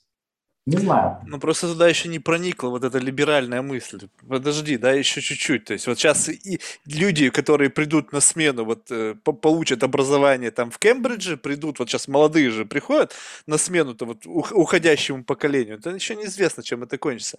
Что, знаешь, вот, самое это, знаешь, что страшно? Я совершенно не против любых э, общественных или там каких-то социальных э, организаций, там, или там течений и так далее. Самое важное другое, что если как только начинается какая-то самоидентификация там с чем-либо, там, не знаю, там, с расой, с полом, с цветом кожи, ну, в общем, с чем угодно, почему-то в тот же самый момент у людей появляется точка опоры, которой они могут манипулировать. То есть они могут на тебя начинать давить с позиции того, что ты не поддерживаешь эту идеологию. И вот это самая, на мой взгляд, опасная вещь, потому что, ну, ребят, вы живите, как вы хотите, делайте, что вы хотите, вы не, меня не обвиняйте за то, что я не поддерживаю ваш образ жизни. Я или не дол... я не такой. Да, или то, что... То есть вот этот вот какая-то запрос на толерантность, которая должна вдруг откуда-то возникнуть ко всему, что только может происходить, это означает, что я, получается, должен засунуть там в задницу самого себя и быть просто зеркальным отражением того, что происходит вокруг меня. Но если этих зеркал будет такое количество, я вообще в кого я превращусь? Если я должен быть там толерантен ко всем вариантам каких-то сумасшедших совершенно идей, и ну, с какой стати? То есть вот, вот, вот это, мне кажется, основной риск, когда вот эти организации или там э, течения набирают какой-то вес, они начинают э, как бы достаточно агрессивно. Особенно часто говорят о, там, о веганах, да, которые очень активно как-то начинают отстаивать вот этот веганизм там, с какой-то агрессией. Хотя, в принципе, ребят, ну ешьте вы, что вы хотите, какая вам разница? То есть вот, вот эта вот откровенная неправильная реакция, которая вызывает маленьким группам людей, когда, видимо, у них был какой-то постоянно дефицит вот этой власти, как только они его получают за счет того, что это как бы стало общественно признанным, и они, грубо говоря, получили какую-то поддержку там не знаю, там, электората или там какой-то более большой группы, все, это наша сила. И теперь мы можем тыкать кому угодно за что угодно. Вот, вот это страшно. И вот это куда... И на самом деле ведь проблема не в том, что ты говоришь, вот можно будет там уехать. Во-первых, ну, может быть, можно куда-то еще уехать, но вот это скоро начнется везде, когда, ну, грубо говоря, ты видишь, да, что происходит, э, не знаю, там в Америке, и когда начинают об этом говорить в России, мне не совсем понятно. Вот, ребята, Black Lives Matter, вот вам вообще какое дело? Вот почему вас вдруг это так заботит, хотя, в принципе, вы вообще настолько далеки от этих проблем, вы даже не понимаете причины происходящего там, uh-huh, вообще что-то uh-huh. происходит. Но вдруг это начинает массироваться там. Да, и ведь это начинает поддерживаться. И это, сейчас, мне кажется, укрыться об этом, ну, если ты, в общем-то, не хочешь жить там в горах, где-то там, не знаю, как, как Будда, то в, переезжая из одной цивилизованной страны в более-менее приличные условия, ты ну, наткнешься на то же самое. Поэтому спасения здесь нету, просто мне кажется, что люди должны немножко по-другому начать мыслить, поскольку, как ты совершенно справедливо подметил, с учетом того, что мы очень быстро развиваемся, все будет только ухудшаться. И если люди пытаться будут вот в бесконечной степени э, вот это фрагментироваться, это был очень интересный разговор между Цукербергом и Хайрари, когда, э, э, значит, они обсуждали вот как раз-таки кластеризацию, да, того, что, типа, социальные медиа дали людям возможность сам, как бы объединяться в группы. И Цукерберг говорит, вот, если бы в детстве там у меня был бы Facebook, я бы, наверное, бы не играл там в бейсбольной лиге, в маленькой, там, ну, вот какой-то там локальной. Я бы, наверное, тусовался со своими программистами там в этом чате в каком-нибудь и так далее. Но с другой стороны, понимаешь, в чем, пацана, эта проблема? Что если люди перестают смешиваться, они настолько становятся вот за, за как бы зажатыми в рамках вот этой какой-то идеологии одной какой-то группы людей, что они всех остальных начинают считать враждебно настроенными друг против друга. Раньше как вот в, это, в одном каком-то котле бы все варились, и нам приходилось подстраиваться, нам, мы, мы, мы, учились адаптироваться. А сейчас такое ощущение, что инструменты адаптации просто отключились. Почему? Потому что, во-первых, нас сначала дома закрыли всех, а во-вторых, социальные медиа дали нам возможность общаться только с теми, с кем мы хотим, и выключать тех, с кем не хотим. И все. Это правда. И у этого есть, знаешь, мне кажется, очень большой еще эффект э, на ментальное здоровье в следующем ключе. Для того, чтобы человек хорошо существовал, чтобы его мозг все физические мышцы хорошо чувствовал, считается, что должно быть минимум там, 150 разных коммуникаций э, в месяц. То есть ты должен пообщаться там так или иначе, там, здравствуйте, до свидания, ну что-то хотя бы сказать, там, 150 людям. Mm. Э, когда у тебя сообщество начинает сильно сужаться, в какой-то момент это еще окей, а потом мозг начинает просто деградировать. Вот э, тот же Альцгеймер, это же на самом деле там заболевание, ну, которое можно предотвращать. Как его можно предотвращать? Общаясь с большим количеством людей, занимаясь физическими нагрузками и делая какие-то непонятные для себя задачи. Вот то, о чем ты сейчас говоришь, что вот нас, что мы оказываемся в очень узких группах, мы не играли, больше не играем в бейсбол, мы с детства только пишем код, это не дает нам возможность расширять наш кругозор, увеличивать количество коммуникаций. Наш мозг не начинает усложняться. Есть исключения, безусловно, там, кто там сфокусирован, не знаю, ну, на математике, например, только.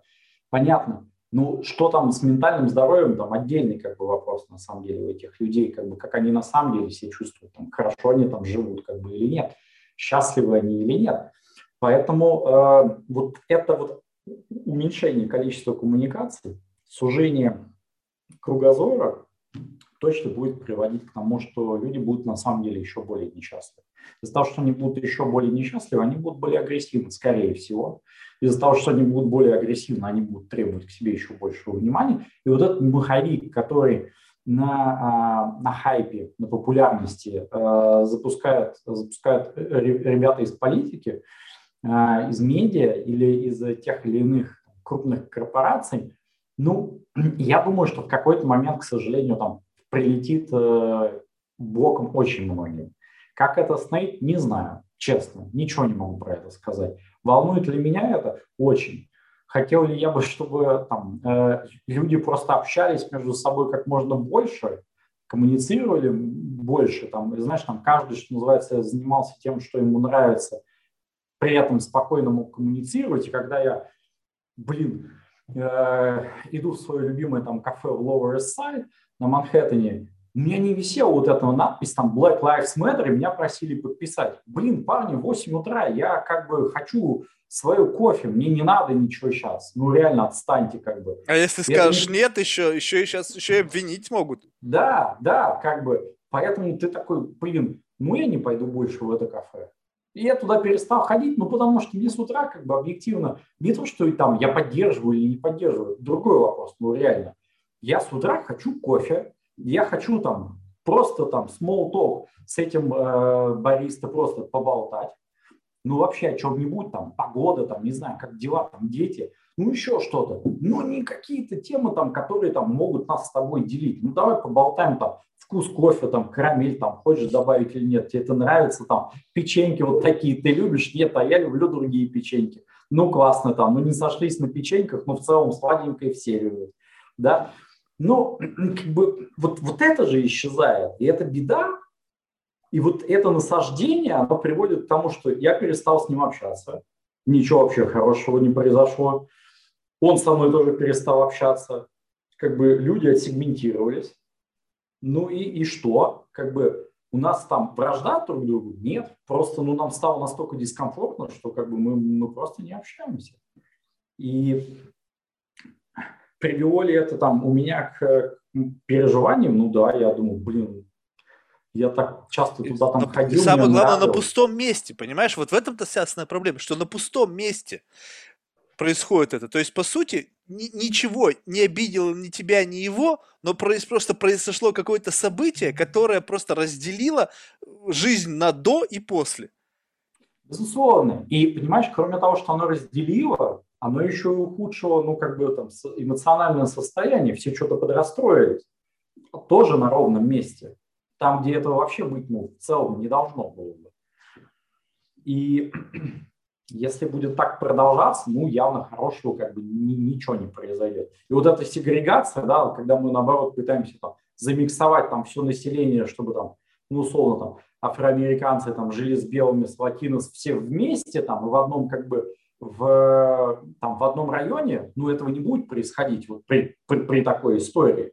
Ну, то есть, когда мы будем начинать выделять как бы классы, ничего не будет происходить. Ну, то есть, там, то, что так или иначе люди будут как-то агрегироваться, ну, это в целом окей, но это будет, должно происходить каким-то более естественным образом. Ну, не знаю, там, ну, условно, ты любишь играть в теннис, ты живешь там, где больше теннисных кортов а я фанат там водного, э, водного вида спорта, там мне нужна речка, я буду там ближе к речке жить, скорее всего. Окей, вот мы тут отсегментировались по интересам. Но при этом там внутри там нашего этого сообщества, ну, что угодно может быть, там, геи, лесбиянки, там, черные, извиняюсь, там, афроамериканцы, ну, кто угодно, ну, реально.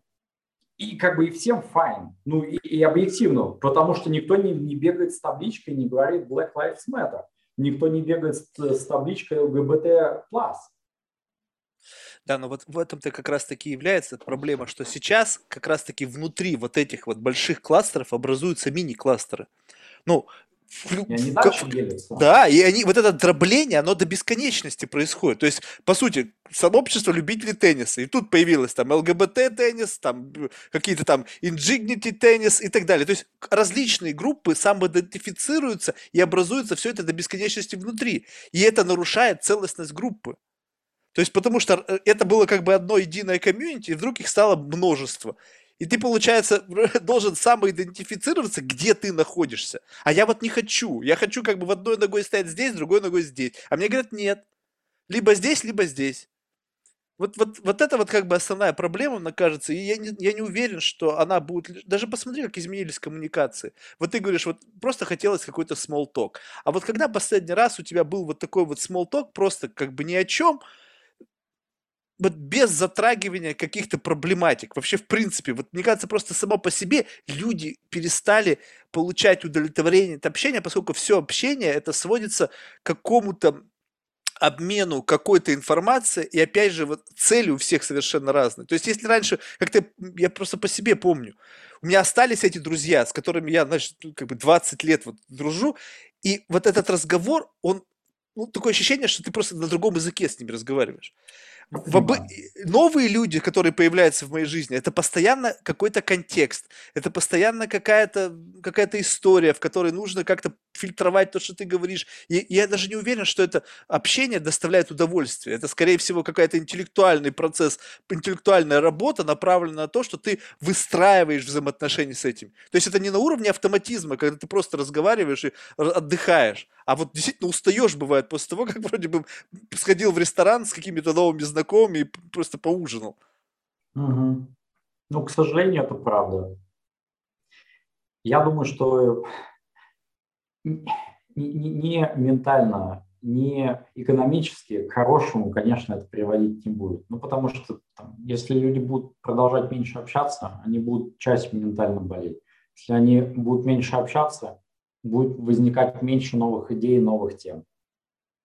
Если им не будет комфортно общаться на плюс-минус там любые темы, спокойно, расслабленно, без того, чтобы их оценивать, там, делить на своих и чужих, ну, тоже ничего не будет э, происходить. И вот эта вот история как бы деления и там субделения, она, к сожалению, там общее там эмоциональное состояние точно будет э, ухудшать. Что с этим делать? Хороший вопрос. Там, что там мы можем там, э, там со своей стороны, знаешь, там сделать? Ну, хотя бы, может быть, в какой-то момент ну, цифрами начать людям помогать и говорить, ну, подожди, вот там, не знаю, там, померили год назад, там, индекс там заболевания там был 10, да, а сегодня он там 13 там, или 11 у всех. Ну, что-то пошло не так, ребята, да, в политической сфере. То есть мы же меряем там CO2, э, мы меряем воздух, да, и мы там начинаем требовать там от э, правительств, чтобы мы дышали более хорошим воздухом. Но при этом мы что-то ничего не требуем, чтобы там нам ментально, как бы, да, эмоционально было комфортнее жить. Да, вот так вот какой-нибудь градус ментального здоровья по итогу года какую-то бы публиковали бы информацию, хоть было бы понятно, что происходит.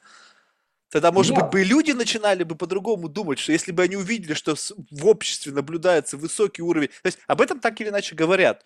Но когда это не... Во-первых, это исходит обычно из уст каких-то там журналистов, либо там, ну, людей из науки, что не всегда доходит до широкой аудитории. Но это все равно не выражено в цифрах. То есть это ярко не окрашено. Если говорят, что вот за силу того, что всех закрыли дома, у людей ухудшилось эмоциональное там и, и ментальное здоровье, ну, очевидно, да? Потому, ну, что, да. потому что? что каждый на себе это исполняет. Но, но, но для людей непонятно, что это в глобальном масштабе означает. То есть вот как это было и как это изменилось, и в чем это выражено. Если бы такие цифры появлялись, наверное, бы людям как-то было бы проще ориентироваться. Я, я, я с тобой согласен. Если бы был некий индекс ментального здоровья, как индекс CO2, который показывает в конкретном городе, районе, доме, что, что происходит, ну, там, знаешь, в Нью-Йорке есть, э, в Нью-Йорк-Сити есть такой индекс шума. Там в каждом районе можно там посмотреть плюс-минус, насколько там шумно. И ты, ты можешь себе понять, окей, там, стало в городе шумнее, стало тише, как бы комфортнее стало или нет. Если бы ты мог, ну, хотя бы понять там, вот там в конкретном комьюнити, там, как вообще там, люди. Представляешь, это, все, это надо в ЗИЛу добавить, индекс ментального да, здоровья. Да, и ты будешь смотреть по zip-коду, куда ехать лучше. Сейчас же есть там различные для барус, там школы, да, там еще да, что-то. Да, классная идея. Я думаю, что нам надо спинов будет такой сделать. Сделать, договориться. Как бы, Потому что, ну согласись, насколько это важно, поскольку когда ты говоришь, вот действительно выходишь на улицу, и кто тебя окружает, там агрессивные люди, там злонастроенные, там злонамеренными какими-то, либо душевно как бы раз, открытые комьюнити, это, наверное, для многих является существенным фактором, потому что ну, действительно... Ну, конечно. А, а как сейчас это сделать? И главное, как вот, ну, там, понять лучше, хуже с этим комьюнити происходит, непонятно. Поэтому, знаешь, если бы вот там был там, э, была статья там в New York Times, окей, там, типа, прошел Black Lives Matter, там, уровень э, там стресса там с 10 там поднялся до 12 там в городе. Такие, блин. Главное, чтобы это было не субъективная оценка, потому что да. вот смотри, сейчас ведь мы говорим, спекулируем исключительно субъективной оценкой, поскольку сейчас, многие да. люди впрыгнули в эту историю только из-за хайпа. Им на самом деле было далеко насрать, что там произошло. И они черные эти квадраты там в свой инстаграм запихнули только потому, что надо быть в тренде. На самом деле на их ментальном здоровье это могло вообще никак не отобразиться. Конечно. И вот если бы объективная статистика, с одной стороны, на основании каких-то там а, аналитики с девайсов, каких-то считывающие реальные изменения эмоционального состояния показала бы, что по факту после этого события лишь только небольшая группа людей как бы вот ментально как-то это на них повлияло, а на основное население не повлияло, это бы был, лодку было бы не раскачать. Да. А все Я сказали, надеюсь... что ой, как всех это зацепило, во всем мире прокатилась волна протестов. Ну, ну блин, come on. Где ну, цифры? Ну, точно, да, цифр нет, э, никто ничего не мерил. Э, я надеюсь, в какой-то момент мы начнем это мерить. Может быть, там, с нашей, может быть, с чьей-то еще помощью, неважно.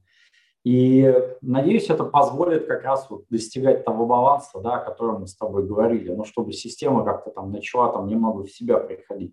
Люди, к сожалению, э, не, почему-то там верят больше цифрам, чем своим наблюдениям не готов там э, сейчас обсуждать, почему так, но это так. Ну, то есть, если им скажут еще, что там из-за того, что ментальное здоровье, вы стали зарабатывать меньше или налогов стали платить больше, то, может быть, знаешь, вот кроме индекса, как, как всегда, там э, доллар будет являться тоже хорошим стимулятором. Мы с тобой говорили, что надо людей учить, там, да, работать со своим ментальным здоровьем, пытаться в себе разобраться. Ну и кажется, что, наверное, там это та или иная там задача страховой индустрии, возможно, в какой-то момент наша налоговая индустрия может там стимулировать людей, что называется, дружнее жить. потому что, ну, там, Советский Союз доказал, что точно нельзя заставлять людей, да, это все в итоге там заканчивается плохо, на каком-то отрезке может быть и ничего, а потом беда. Ну и здесь, в общем-то, история, наверное, такая же, что ну, нельзя людей заставить любить друг друга, но попытаться долларом или индексом хотя бы объяснить, к чему ведут их действия, будет, конечно, полезно. А тут такой маленький оф-топик вот про работу мы, наверное, недели три назад там, гуляя там, с, с женой, обсуждали как раз вот историю, э, связанную с тем, что э, социальные сети стали, ну и вообще медиа стали делать очень таргетированный контент. Проблема этого, э, как нам тогда показалось, в том, что ты сужаешь свой кругозор. Все, то есть ты начинаешь вроде получать тот контент, который тебе интересен, но ты не получаешь больше ничего другого. Это, и... знаешь, извини, что перебиваю, просто к тему буду сказать. Я э, разговаривал с этим человеком, он сказал, что когда кругозор сужается, возникает точка зрения. Mm. Знаешь, как это? То есть вот отсюда сузили вот сюда, и вот тебе, пожалуйста. Да. И ты знаешь, это может быть как там не, не, там, не, э, не звучит как бы старомодно, но я предпочитаю читать именно не веб-сайт, обычно у новостных э, газет все еще остались именно газеты, там, физический выпуск, там, ну, неважно, там, на Kindle, uh-huh. а, потому что он тебе дает там сильно больше там э, широту взгляда. Либо э, журнал, все то же самое. То есть вроде классно, ты зашел там, не знаю, там на, э, на, на какой-нибудь там Harvard Business Review, он под тебя там подобрал статьи, которые ты читал последний раз, и вроде все тебе про это же рассказывают, тебе действительно интересно, но вот что еще рядом происходит, ты ничего не знаешь, ну все, беда. И э, вот эта история деперсонализации, мне кажется, она на самом деле важна. И, и ментально важна, потому что я тебе говорил, да, большое количество там разных непонятных тасков, новых коммуникаций существенно улучшает твое э, ментальное здоровье. И вот здесь нужно тоже, мне кажется, чтобы ну, не люблю вот это слово социальная ответственность говорить, но э, возможно, чтобы там медиа и социальные медиа посмотрели вот на это под другим углом. Ну, то есть люди-то страдают еще от того, что они не получают чего-то, чего могли бы получить, и о чем они просто даже не знают, не думают. Ну. Вот а как такую проблему решить? Вот, ну, понимаешь, э, с позиции социальных медиа я с тобой полностью согласен, что за счет того, что они в какой-то степени должны даже подогревать твою агрессию, если они заметили, что у тебя есть эта агрессия, они должны подогревать твою, там, не знаю, там, меланхолию, если они заметили. То есть они вбрасывают тебе то, на что ты больше всего ведешься как бы с позиции того, но вот да, даже с позиции человека, вот для меня это большая, допустим, проблема, да, для того, чтобы понять, ну, то есть надо начать хотя бы с того, что ты должен для себя знать, что ты много чего не знаешь. Но если ты это осознаешь, то куда, куда бросаться-то? Вот, ну, все равно, тот говоришь, если ты говоришь про газеты или журналы, все равно контент, он кураторский. То есть на то, что на странице веб-пейдж там алгоритм подобрал тебе комбинацию статей, то на странице печатной редактор подобрал набор статей, который отображает те или иные проблемы. Не факт, что именно это тебе Не сегодня факт. было нужно. И вот как определиться с тем, что действительно людям нужно для полноценного интеллектуального, социального развития, это очень сложно. Потому что, ну вот где вот, вот такой guidelines, вот, вот это, это, это, это, это правильно. Не с позиции опять субъективного там чего-то мнения, а с позиции вот аналитики больших данных, вот чтобы ты был полноценным человеком, тебе нужно обязательно, чтобы у тебя, не знаю, там был курс классической музыки, классической литературы, там изучение искусства, и только вот за счет вот этой широты большого кругозора ты сможешь смотреть на проблемы по-другому. Если ты всю жизнь в шорах, как у лошади, то ты будешь проблемы смотреть очень фрагментарно. А ведь нет такого гайденса, нету вот этого, и мне тяжело, да я просто, не знаю, вот я когда смотрю на все многообразие, я просто не знаю, за что схватиться. У меня времени столько в сутках нету. Это правда, поэтому ну, я думаю, что гайденс это прям так было бы круто, но вот посмотри просто на э, системы именно там начального образования, там, не, не американские, э, наверное, а вот там английскую или даже советскую все-таки э, у тебя большой набор предметов по очень разным сферам, вообще не факт, что ты э, там, к 11 условно там, классу э, будешь все помнить. Не факт. Но то, что это расширит твой кругозор, 100%. То, что это позволит расширить твой кругозор впоследствии в жизни, тоже однозначно. Поэтому я думаю, что здесь ну, должна быть, там, если говорить там, про газеты и журналы, здесь как раз вот таким гайденсом и выступает редактор, который байс, потому что у него есть собственник, у которого есть политическая или там экономическая агенда, и которого есть там кликбейт, все равно все это все как-то должно быть связано. К сожалению, да. Э, каким образом вот его сделать там абсолютно там ну, независимым, скажем так, и супер полезным для тебя, кроме того, чтобы ты ему платил за это, я не знаю. Вот объективно. У меня в свое время был, знаешь, эксперимент, я там подписался на 30 э, изданий американских э, журналов. Думаю, блин, ну не могу я читать эти больше медиа, давай я себе что-нибудь найду, вот, ну, скажем так, пусть мне не нравится, но хотя бы там байесов, как ты верно заметил, такого большого количества не будет. За месяц реально перечитал там 30 э, наиболее популярных журналов. Я не нашел ни одного, у которого не было уклона либо туда, либо сюда, либо вот так, либо еще как-то по-другому. И ты, и с, что с этим делать, не знаю там. Я расстроился, я понял, что ну как бы ничего не работает, и просто все выключил и перестал читать. С, читаю теперь в основном только книги.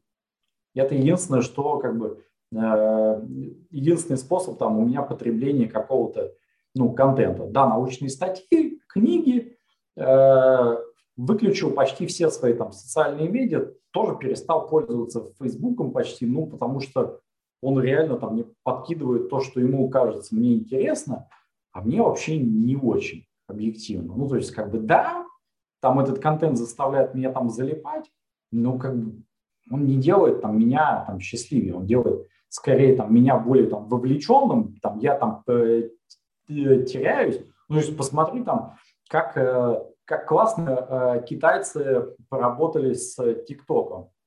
Ну, это же реально наркотик. Кстати, один раз смотрел, я, ну, ну, не мое вообще. То есть у меня вообще нету социальных сетей, вообще никогда не было.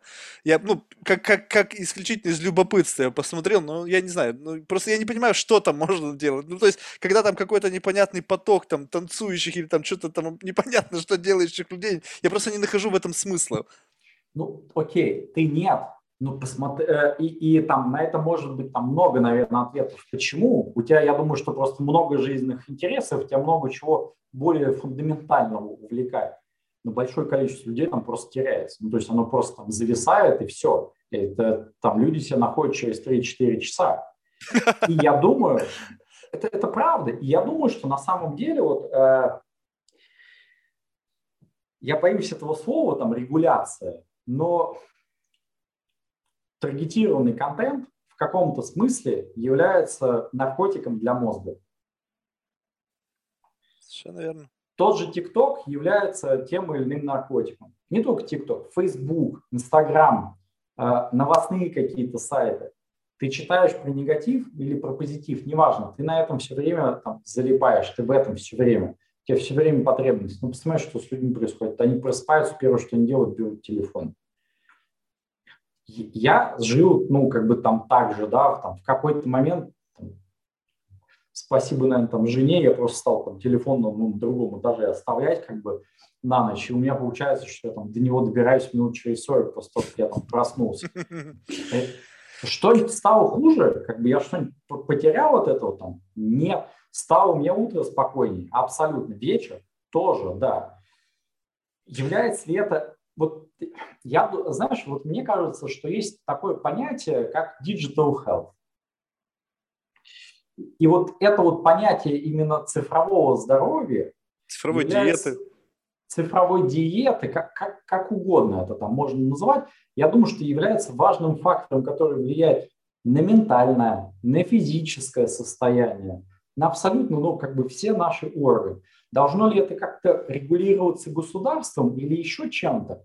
Ну, так или иначе, мне кажется, да, какие-то регуляции там обязательные или не обязательные должны возникнуть объективно. Потому что, знаешь, все вроде говорят, пуш-сообщение классно, ты всегда будешь знать, что происходит. Ну, может быть, это не очень классно, потому что у детей из-за этого астигматизм стал развиваться. Это точно стало известно, потому что они постоянно косятся на телефон. Mm. У них из-за этого как раз стал развиваться более активно там, синдром дефицита внимания, тоже более активно, потому что они отвлекают.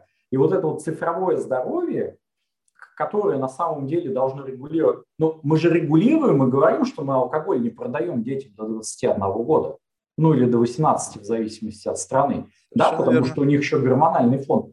Почему мы не говорим, что там мы э, детям запрещаем отправлять больше там пяти уведомлений в день? Я не понимаю. Ну, то есть в чем разница от того, что у него появился астигматизм, и он, извиняюсь, там стал более нервным, ему, может, станет сильно хуже, нежели чем если он там в 18 лет там выпьет бокал вина. Неизвестно, что хуже на самом деле. На вопрос на самом деле времени. Ты же помнишь, сколько до, до, до того, как, э, как бы Всемирная организация здравоохранения а, в открыто стала заявлять вместе со страховыми компаниями, что алкоголь и курение это вредно, сколько времени прошло? Люди ну, пили столетиями, прежде да. чем это стало как бы из этого выявили причинно-следственную связь и выявили проблемы. То, что мы сейчас видим, это, ну, сколько, ну, 15 лет. Может быть, даже меньше. Ну, ну я скажу, давай начнем от, от, с, с, начала появления айфона, вот, вот с 2007 года.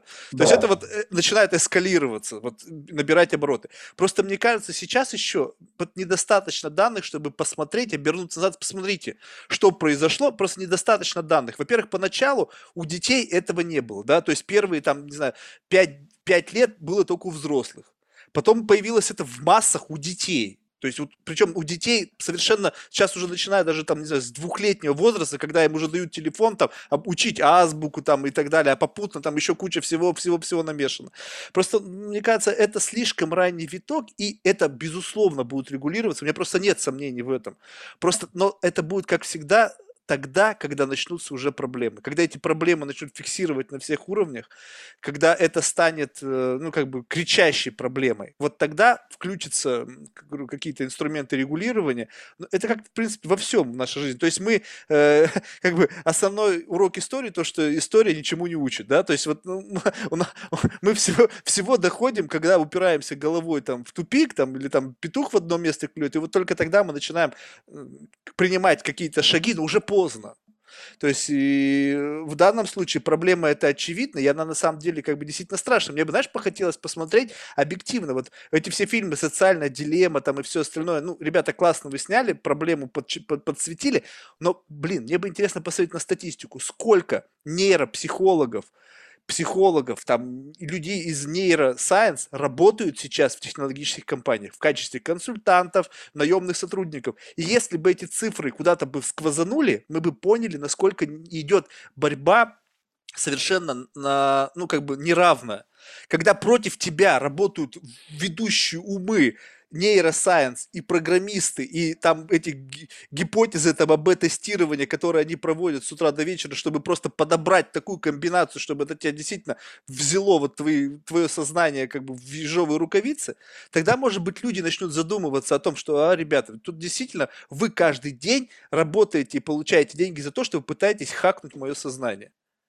И как только вот это возникнет, вот эта вот несправедливость в голове, понимание того, что война идет за твое сознание, за твое внимание, может быть, люди по-другому начнут от, вообще в принципе задумываться, прежде чем вообще загружать что-то в свой телефон.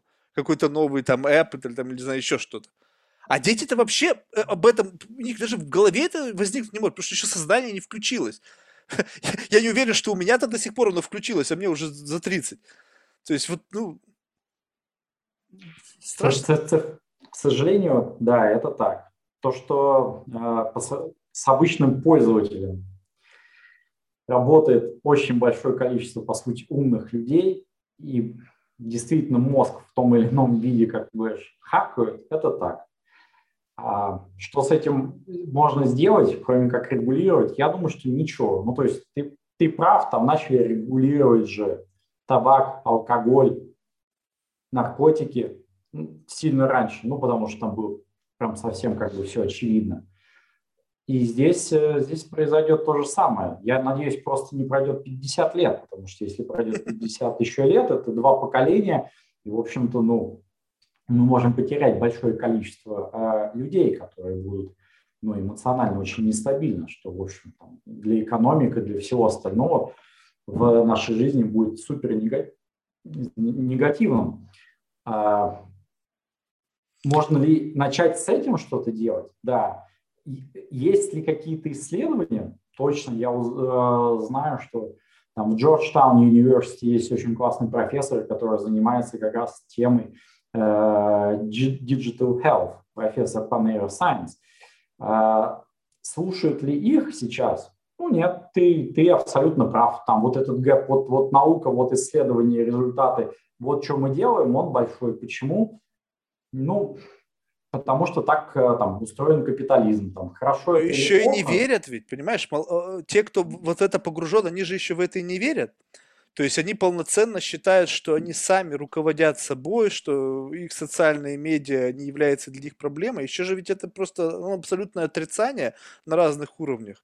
То есть ко мне, вот, ну, не знаю, встречаюсь там, с, не знаю, с людьми, там, мне, ой, там, где у тебя Инстаграм, там, где у тебя Фейсбук, я говорю, ребята, у меня не было никогда, вот, не поверь, но никогда у меня не было Фейсбука, да, я смотрел, да, я сейчас иногда, бывает, захожу посмотреть, там, на людей, на гостей своих, там, не знаю, еще на кого-то, посмотреть не то, кто они есть, а те, кем они хотят казаться для широкой общественности, ну, вот у меня есть свои тараканы какие-то в голове, но у меня этого нет, и мне это не надо. Я понимаю, что, блин, у меня 24 часа в сутки. Из них мне нужно успеть поспать, пообщаться со своими родными, успеть поработать. И если я еще, еще поучиться чему-то, если я еще буду тратить время, а какую-то смотришь на какую-то сумасшедшую статистику, что люди часами проводят в телефоне, часами, то есть тратят свою жизнь на то, чтобы пялиться в экран и там что-то, как бы, ну, не знаю, не совсем вменяемо, а если говорить там, не знаю, Инстаграм там и там ТикТок, что там вообще полезного может быть, ну, не исключаю, что можно, конечно, там от, отфильтровать какую-то свою там подписчиков и там подписаться только на что-то, не знаю, на профессоров каких-то, да у профессоров времени не будет ничего там постить. Ну, это же как бы, ну, оч- очевидные вещи, но это просто отрицается. И несмотря на то, несмотря на то, что много ученых, которые об этом могут кричать, их просто никто не слышит. Почему? Потому что социальные медиа и вообще все медиа невыгодно, чтобы эта информация просачивалась. Вот я тебе рекомендую, посмотри вот это вот э, полуторачасовой разговор э, Цукерберга с Харари. Там очевидно, что Цукерберг пытается доказать то, что он белый и пушистый. Харари, как-то он в этой ситуации мне показался, он мог бы быть более жестким он как бы недостаточно аргументированно вот артикулировал свою идею того, что то, что ты делаешь, вроде как Марк, это как бы ты зло творишь. Он этого не говорил. Тот сказал, вот это же классно, это же мы дали людям возможность общаться, то-то, то-то, то. То есть он однозначно конкретно артикулировал в пользу того, что опра- оправдывают свои шаги. Причем очевидно, что он понимает, что он говорит, что он пытается как бы с положительным знаком все это преподнести. Если бы ты, из, ну, я не знаю, может быть, это, конечно, субъективное суждение, но мне казалось всегда так, что если человек действительно верит в то, что он говорит, то способ подачи этой информации, он будет несколько как бы ну, такой расслабленный. То есть он, у него не будет попытки как бы выставить, выкрутить эту ситуацию с, с максимально выгодной стороны. И это действительно любопытно. А факт, он понимает, что это как бы, ну, не то чтобы зло, Безусловно, тут нельзя сказать, что это очевидное зло, потому что есть какие-то позитивные в этом моменты, но в том, что нету инструментов регуляции, и у людей нету достаточного набора знаний, чтобы в какой-то момент включилось сознание, вот этот внутренний фильтр, что стоп, во-первых, его, наверное, разрушили, не дав ему сформироваться, поскольку, опять же, работали профессионалы. А во-вторых, э, пропаганда все больше и больше и больше, давайте больше контента. Именно. А, Надеюсь, что, знаешь, вот эти инструменты все-таки цифрового здоровья, они будут, будут появляться, скорее всего, за счет регуляции а, в том или ином виде, что у тебя лента не будет бесконечной в Фейсбуке, ну, например, что а, ты не будешь э, получать контент, который э, усиливает твою агрессию. Ничего в этом тоже отличного и хорошего на самом деле как бы нет. И эти инструменты все-таки, надеюсь, так или иначе будут появляться. Ну, посмотри, вот в том или ином мет, э, э, варианте в последнем обновлении там, э, iOS появился очень такой, знаешь, вроде незаметный для всех, но очень существенный для индустрии пункт, который запрещает мобильным приложениям э, трекать действия твои в других, э, в других приложениях и на сайтах. Там же сейчас целая война из-за этого у социальных медиа идет с, с Apple.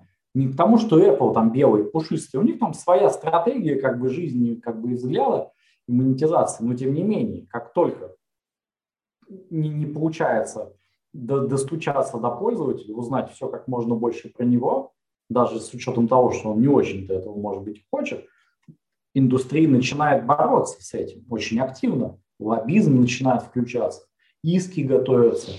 И э, тут, конечно, я думаю, что роль государства вот как раз именно здесь очень важна, да, чтобы сказать, не-не-не, погоди, ну 21 нет, мы его ограничиваем. Пусть он вырастет в состоянии, когда он там социальной сетью пользуется для того, чтобы, не знаю, узнать там э, расписание учебы, там, кружков своих, э, это. Ну, то есть то, что там э, ему просто там жизнь упрощает, не заставляет его там залипать. Окей, может быть, он там получает комментарии там своих учителей. Fine. Действительно, там, ну, жизнь идет, все меняется но он не залипает там не начинает там развивать свою агрессию, не начинает залипать там в непонятных видео. И вот эта регуляция, она обязана быть. Она должна, конечно, там э, происходить. Ну, то есть там заставили же YouTube все-таки сделать там сервис для детей, да, и выпилить оттуда э, рекламу. Да. да, но это опять легло на плечи родителей. Вроде как ты должен, они тебе создали возможность, но ты должен сам включить там родительский контроль, сделать там все фильтры, настроить и так далее. То есть это как бы не, не то, чтобы они этого хотят. Просто Конечно, они, не хотят. Они дали Конечно. такую возможность, потому что общественность надавила. Конечно. Но это просто пример. То есть я надеюсь, что общественность и дальше додать. И в какой-то момент этот фильтр ну, станет условно там обязательно у ребенка появился iPhone, мы знаем, что ему нет еще там 18 лет по его ID условно или whatever, и он получает весь контент именно таким образом. Ну, то есть там by default, ничего не надо делать.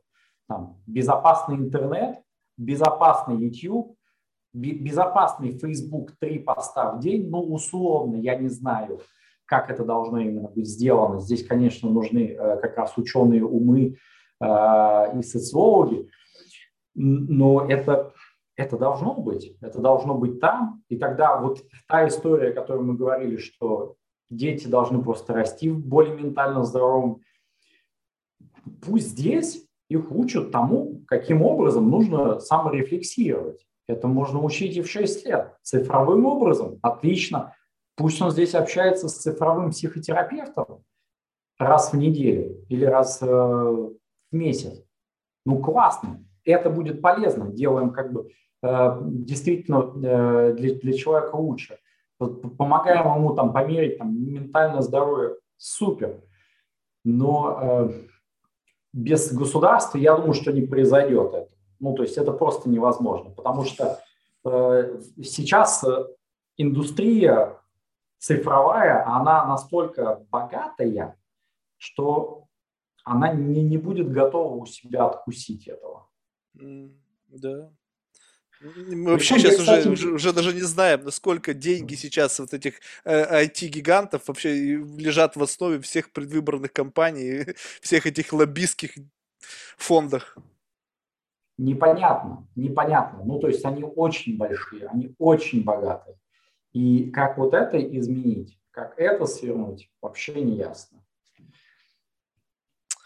Ну, тут что, нам, Иван, остается только что ну, спекулировать на эту тему, чтобы у людей какой-то вектор размышления, по, крайней, по крайней мере, вот, зародили. Плюс у тебя есть проект отличный, который по, по крайней мере, позволит разобраться в каких-то, ну, таких основных аспектах того, вот что действительно, э, как бы, может помочь врачам ставить более правильные диагнозы, помогать э, бороться с какими-то там душевными недугами, которые ну, лежат в основе многих не только ментальных заболеваний, как известно, там все, все болезни от нервов, да, и часто бывает так, что как раз-таки все вот эти вот недуги, они в конечном итоге в виде побочки вылезают на какие-то совершенно другие органы, и что, в общем-то, ничего хорошего не ведет. Плюс суицид, это, конечно, проблема, с которой тоже нужно бороться.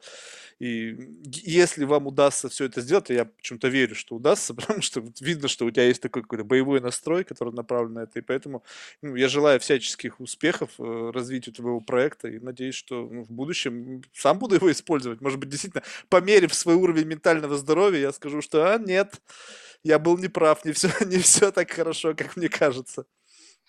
Спасибо большое. Надеюсь, что тебе никогда не понадобится пользоваться нашей технологией искренне. А, и спасибо за пожелания. Было очень классно пообщаться с тобой. Так, слушай, в завершение мы просим всех наших гостей рекомендовать кого-нибудь, кого-нибудь в качестве потенциального гостя из числа людей, которые интересны лично тебе. И пока э, только в русскоязычном сегменте. Ага. А, я могу тебе порекомендовать пообщаться с э, Иваном Нечаевым. Угу. Он э, один из партнеров в инвестиционном фонде Access Industries. Mm. Могу дать его контакты.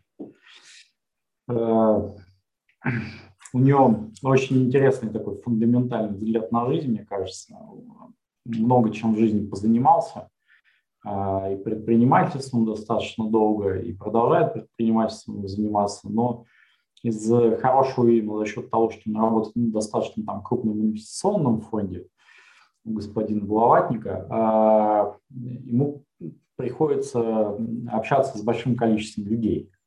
Mm-hmm. И вот это вот, конечно, большое количество коммуникаций очень сильно как раз расширяет его горизонты. Поэтому я думаю, вот, что общение с ним может быть крайне интересно. Супер, спасибо большое. Я, если надо, могу потом прислать тебе в офлайне контакты просто. Отлично. Супер. Ну что ж, еще раз всего самого лучшего и, ну, здоровье, здоровье самое главное. Потому что через здоровье как раз-таки мы можем достичь всего, чего только можно себе представить. Было бы здоровье, остальное все как бы следствие нашего труда. Спасибо тебе. Все, пока. Пока-пока.